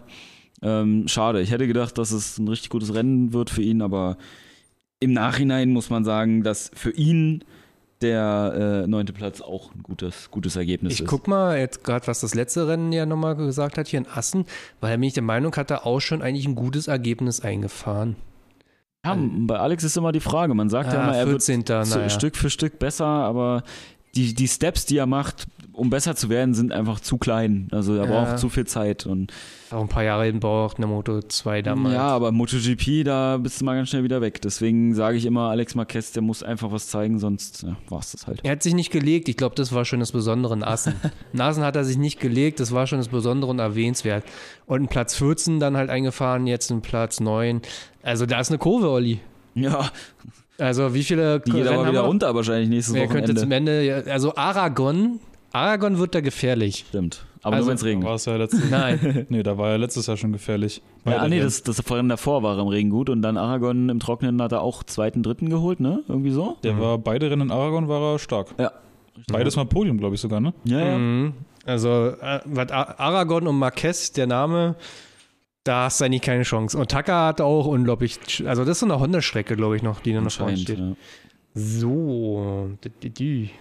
Oh, Max. Valentino Rossi. Gut, machen wir weiter. Ja, P13 gefahren. Mehr habe ich von ihm nicht mitbekommen am Wochenende, bin ich ehrlich. Also, keine Ahnung, was er gemacht hat. Den hast du gefühlt nie gesehen. Auf, Selbst, auf, also wir haben ihn zwar gesehen und Wir, so. wir haben nicht mal, äh, wir wussten aber- nicht, ob wir gerade Crutchlow sehen oder Rossi. Ja, Crutchlow hatte auch so ein bisschen Neon drin gehabt. naja, Ja, Rossi war halt einfach unscheinbar. Ja. noch völlig. Aber in den Punkten. Aber ein, die, ein Chapeau. und die, Wow. die Fans waren da. Sind immer da. So. Finde ich auch immer so witzig, wenn, wenn MotoGP auf Instagram diesen Post macht, wer gewinnt das Rennen? Und dann liest du die Kommentare durch und immer Wale, Wale, Wale. Das ist immer so. Ganz sicher. Ob die sich eigentlich selber dabei auslachen, wenn sie das posten. Ich hatte, ich hatte Wie eine, sie sich so eine Clownsmaske aufsetzen, langsam schminken und dann Wale. ich hatte, ich hatte halt einen davon, hatte ich so geantwortet in diesen Kommentaren und habe hab einfach nur so Imagine geschrieben Ja. mit so einem Lachsmiley und er dann direkt so geantwortet und na, und wenn das, wenn das Rennen abgebrochen wird mit Red Flag und dann Regen und dann, dann könnte es was werden, so. So nein, Digga. Ja. Die So. Zeit ist äh, vorbei. Er hatte, wie die, wie die Pärchen neben uns sagte, wie die Frau sagte, er hatte seine Zeit, Schatz. Er hatte seine Zeit. so, Pecco Bagnaia. Pecco, wo, oh, wo ist denn Pecco gelandet? Ja, ganz traurig. Elf. Mann, ey, den hatten wir noch als Gewinner gesetzt. Ich hab's auch gesehen. Erstes Rennen war an der Spitze und dann hat er irgendwie gestruggelt im zweiten Rennen. Nur Platz 11, echt schade. Den habe ich eher gesehen als alle anderen Ducatis, dass der ein Rennen gewinnt dort, weil sie es auch so abgezeichnet hat am Wochenende. Schade, schade, schade. Ich glaube aber immer noch, dass es nächste Wochenende eher eine große Rolle spielen wird. Denke ich auch. So, gucken wir jetzt nicht allzu auf dem WhatsApp hier rein. Kel Quattro, Olli. Cal Crutchlow ist äh, 17. geworden. Testfahrer. Er ist halt Testfahrer, ne? Ähm, man erwartet jetzt nicht unbedingt, dass er hier in die Punkte oder Top 10 oder sowas erreicht. Er ist ein trotzdem ein erfahrener Fahrer und hat auch Gutes gezeigt in der vergangenen Zeit noch bei Honda. War ja einer der wenigen, der die Honda auch fahren konnte, ähm, neben Marc Marquez. Aber ähm, ich glaube, bei Yamaha wird er ein Testfahrer bleiben. Mal sehen, er, hat, er fährt jetzt ja noch zwei Rennen mit, wie gesagt. Ähm, Silverstone. Wenn es Silverstone regnet, Kel Quatschlo, Dann sehen wir ihn vorne. ganz ja. miese Nummer. Da, Ja. ja. ja, aber sonst gibt's nicht. Auch schön mal Ähm, wieder den Briten zu sehen. Der ist halt auf Social Media relativ ruhig und äh, Ja. postet nicht viel. Und ja. So, Max. Quattararo oder Catararo, wie Ca- manche Oder wie die Österreicher sagen, Quattararo. Quattararo. Rau. Ähm, ja, Qualifying auch stark gewesen, hätte eigentlich die Pole geholt, aber war halt für die Verhältnisse, was Track Limits angeht, deutlich im Aus, also deutlich auf dem Grün. Ähm, wie gesagt, er hätte die Pole geholt, Zeit gestrichen, ist dann von P P2 gestartet, dann glaube ich. Äh, ja, würde ich auch so sagen. P2 oder P3? Ich glaub, nee, P3 ist er gestartet. P äh, Pecco war auf dem zweiten. Stimmt. Ähm, ja, und ist halt auch so ins Ziel gefahren. Also P3 hatte im Rennen halt aber schon einen riesen Abstand zu Roche Martin und mir. Also ich glaube, das waren irgendwie knapp sieben Sekunden, was zwischen denen lag, was schon echt Mhm. krass ist. Ähm, aber hatte vor sich keinen, hatte hinter sich keinen, ist das Ding solide halt ins Ziel gefahren, hat sich trotzdem gefreut wie Bolle. Ja. Und ja, Finde ich auch weitere. immer so schön an Fabio, ne? Ja, Dass er halt einfach ein glücklicher Mensch zu sein scheint. Also er sieht alles Ja. so positiv und Ja. freut sich da ein Loch im Bauch über diesen dritten Platz. Ja, und Und- sind halt äh, weitere gute Punkte für ihn halt in den Standings. Ne? Also Ja. baut halt seine Führung damit weiter aus. Er ist vor Sarko und Sarko ist der Zweite in der Weltmeisterschaft und damit äh, ist es ein gutes Rennen für ihn gewesen. Und ja, und Sarko war auf der 10, äh, auf der 6. Ja. Und Sarko hat sich auch gefreut. Da gibt ja diese Szene in der ersten Kurve, wo sich alle mit Jorge Martin freuen und die Bikes dann umkippen, weil Jorge Martin ist halt wirklich auch klein wie Dani. Ja. Und wenn die Karre kippt, dann kann er nichts machen. Dann ist er so zur Seite gekippt und auf, auf, äh, Auf mir auf mir drauf. Der konnte dann beide Karren nicht mehr halten. Dann fallen beide um. Alle, beide so, was ist denn hier? Quattararo daneben und Sarko kommt dann auch so reingefahren und denkt sich so, was macht ihr denn hier? Kindergarten hier. Wirklich. wirklich. so. Joamir, wo wir gerade über Joamir reden, starkes Rennen, zweiter Platz. Die haben neue Technik im Bike drin. Die haben jetzt dieses, äh, diesen Ride Height Adjuster, das heißt, die beschleunigen aus der Kurve raus. Das Heck senkt sich ab, weniger Wheelie, äh, bessere Traktion. Und die Suzuki pullt aus der Kurve raus, ne? Ja. Selbst in der Ducati, Turn 1, diese 90-Grad-Kurve, hat sich die ersten paar Meter immer mir abgesetzt, weil er einfach so einen guten Drive hat. Also gerade aus der langsamen Spitzenkurve raus, super. Ja, Gerade da, da bist du ja so langsam, wo die Karre eigentlich direkt einen Wheelie machen würde. Ich glaube, da bringt es am meisten, ne? und wenn du 1 und 2 zusammenbringst, dann kriegst du es auch hin, weil du musst dich ein bisschen dran gewöhnen.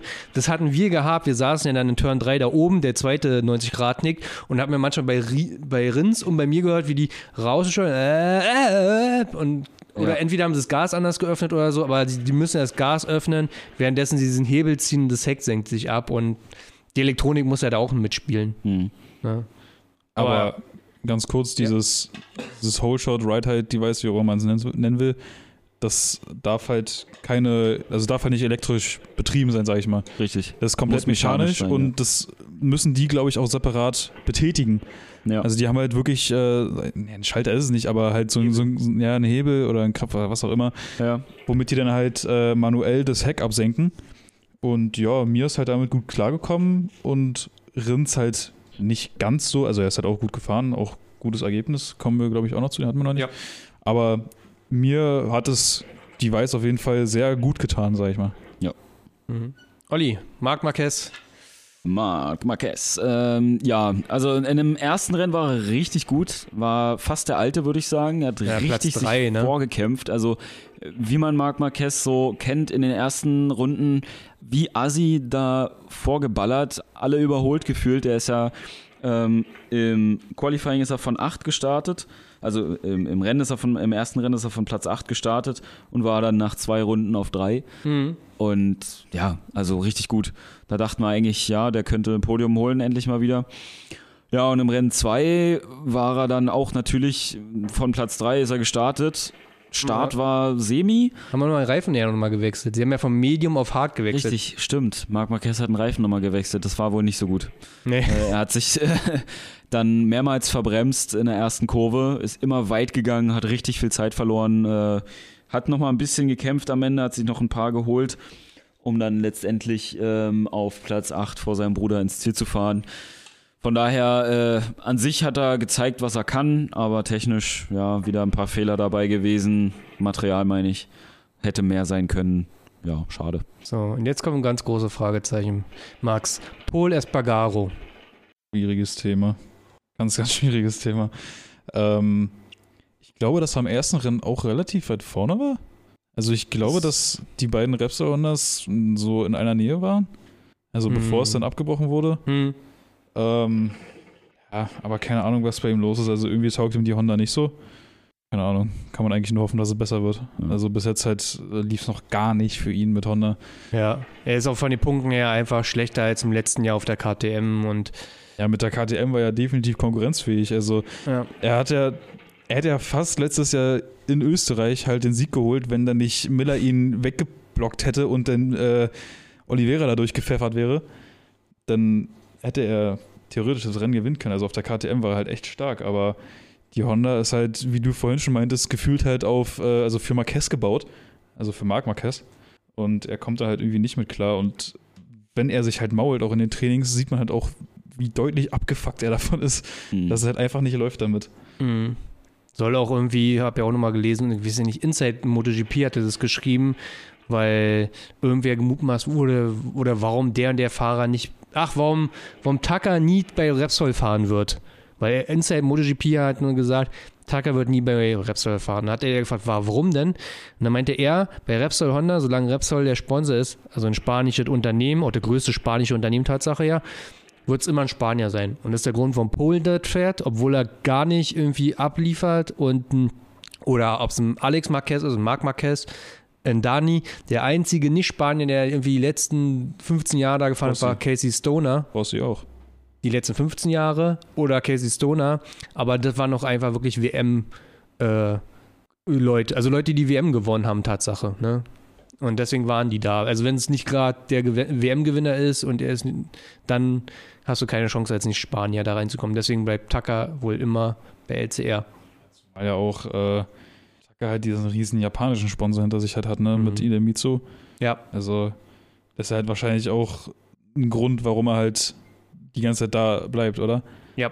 Weil der Sponsor, aber wie hatten wir es jetzt, oder irgendwie hatten wir letztens auch das Thema mit ihm, dass es halt irgendwie, dass er nur da so ist, oder was heißt nur da so ist, er kann ja gut fahren, was wir auch immer sehen an den damals, Punkten. am Anfang. Ja, am Anfang war es halt so, dass er gefühlt halt nur da war, weil dieser riesen Sponsor ihm oder halt einen japanischen Fahrer in dieser ro- großen Klasse haben wollte. Und inzwischen haben sie ein gutes Nachwuchsprogramm, haben ja viele gute Japaner in der WM. Also Moto 2 hatte ich ja mit Olli schon drüber gesprochen. Ai Ogura, der eine Rookie-Season fährt und Platz 5 gefahren ist und eigentlich hätte ein Podium fahren können, ohne diese Long Lap Penalty, der den gleichen Sponsor hat. Also er fährt ja auch Idemitsu. Bleibt nur noch ein Fahrer, Alex Rins. Äh, bei Alex Rins muss man erwähnen, er hat sich nicht gepackt und hat einen Platz 7 reingefahren. Super, also läuft jetzt auch wieder besser bei Alex Rins. Und äh, Er hat sich nicht gemault. er hat sich nicht gemault, äh, Glanzleistung. ja, und hat auch äh, sehr gut abgeschlossen. Mit Platz 7, finde ich. Gut. Dann haben wir ja Sonntag wieder das nächste Rennen. Olli, sag mal dein Podium ein. Ein Podium. Also, ich würde jetzt nicht die Reihenfolge sagen, sondern welche drei ich auf dem Podium sehe. Ja. Pecco, Mhm. Marc Marquez und Fabio. Mach du erstmal, ich überleg noch. Okay. Pass auf, okay, okay. Miguel, Ui, mhm. okay. Ma Martin, Martin, Martin. Martin. Martin, mm, oh. Sarko. Okay. Nicht gewagt, aber man weiß ja nie. Lehne mich mal auch ganz weit aus dem Fenster und sage beide Red Bull KTM-Piloten. Ähm, Also Miguel und Brad. Miguel und Brett, genau. Und dann noch irgendeine Ducati. Wen suche ich mir aus? Ja, Pecco. Pecco hat eher das Zeug dazu. Also, ja, oder Raucher. Martin auch, aber Pecco war halt auch echt stark eigentlich. Hat halt bloß irgendwelche doofen Fehler gehabt, weshalb er dann auf 11 gelandet ist. Aber Und ich sag, Ja. ich sag noch Miller auf vier. Da war er auch ganz gut. Wenn er nicht den. Auf vier sag ich Marquez. Okay. Muss ich jetzt auch noch einen vierten sagen? Wale. Oh. Raus. Gut. Aber die Zwei-Stunden-Marke heute nur knapp. Aber gab ja auch viel zu erzählen für uns, so hat gesagt. Auch, ich glaube, das bringt auch die MotoGP wieder ein bisschen näher oder die Lust darauf, da auch mal hinzufahren. Und äh, gab eine Sommerpause, gab viele News und es wird ja auch nicht langweilig. Das ist ja meine Angst ist ja immer, dass dann irgendwie so wie 2019 Marc Marquez jedes Rennen gewinnt und irgendwie ist nichts erwähnenswert. So es ja gar nicht. Also von daher. Nö, diese Saison und letzte Saison sind äh, spannend. Vor allem, wie gesagt, nächste Saison alle mit den gleichen Bikes. Also, Ja. das kann alles passieren. Alle mit Premium-Material unterwegs. Ja. So, und, und uns hatte noch einer, das kann ich ja jetzt mal am Ende, ein, mich hatte noch einer gefragt, warum wir nicht über Enduro-Rennen weltweit und deutschlandweit sprechen, so wie wir im MotoGP. Wir davon einfach keine Ahnung Ja, haben. aber einfach keine Ahnung. Und selbst wenn du es willst, ne, du kannst das nicht mal im Fernsehen angucken. Du kannst bei dem Red Bull-Kanal auf YouTube dir mal eine Zusammenfassung von Abelstone angucken. Und dann ist es nicht mal wie Rallye Dakar. Also Rallye Dakar gibt es noch einen Kommentator, der dir erzählt, wer da langfährt, wo der liegt und was besonders ist. Bei Abelstone oder Romaniacs, da wurde ja gar nichts erzählt. Da hast du halt irgendeinen Typ, der die ganze Zeit in den gleichen scheiß Passage steht, wo sich die Enduro-Fahrer so 10 Zentimeter so hochkämpfen. Also Ja, mit Superbike sehe ich eher, dass ich da noch was erzählen kann Ja. zu. Ja. Also, Kevin Gallas hat sich auf jeden Fall die Hand gebrochen. Das können wir sagen. Manuel Lettenbichler hat die Manuel- letzten drei Rennen gewonnen. Ja, der war richtig am Start. Jarvis hat sich verletzt, stimmt. Das ist auch extrem selten. Ja. Außer Gallas kenne ich keinen, keinen Namen, den ihr gerade gesagt habt. Kennst Graham Jarvis nicht? nee, da, also bei Enduro bin ich. Okay. Also, Also ich, bei, Max, bei Enduro bin ich voll raus. Max.fthz heißt er bei Instagram. Könnt ihr jetzt alle mal ihn voll spammen. Und ja, ich fahre auch KTM. Oh. Ja, Graham, Graham fährt ja Husqvarna, ist ja was ganz Graham anderes. Jarvis ist, äh, ist der Valentino Rossi des Endurosports, aber er ist, äh, er ist immer noch siegfähig. Ja, komplett. Der hat Romaniacs die die erste Etappe angeführt. Und jetzt in Italien ist ein äh, Weltmeister, ein bekanntester überhaupt mitgefahren. Kai Hase. Ey, Kai, Kai Hase war auch da gewesen. Das war ja das Absurdeste. ey. Der Typ ist Er so ist einfach- omnipräsent dieses Es Jahr. ist so krass, der ist einfach bei den bei der bei Spoilers der, mir nicht, ich habe das Video noch nicht gesehen. Oh, okay, dann dann sage ich nichts, aber er er hat seine, seine Erwartungen mal wieder völlig übertroffen. Kai Hase ist der Grund, warum ich nächstes Jahr richtig Bock habe, Enduro zu fahren. Ja. Und Kai Hase war, by the way, auch am Red Bull Ring und zwischen den Rennen machen die ja immer noch so, so äh, vor der Show. Red Bull Bühne machen sie aber noch so Show. Unter anderem auch Freestyle. Und wer war da? Kai Hase aus Berlin. Ehrenmann. Da waren drei Berliner da gewesen quasi. Kai Hase und wir beide. Mehr gab's da nicht. Nee, äh, ja, Kai Hase für Broadcast, war? Oh ja. Oh ja, der hat viel zu erzählen. Definitiv. Gut, Jungs, hab mich gefreut. Wir sehen uns Sonntag spätestens wieder hier an gleicher Ort und Stelle, aber live Fernsehen. Live mit Leinwand. MotoGP. Hab mich gefreut. Danke, Jungs. Ciao. Macht's gut. Ciao, Ciao, ciao. ciao.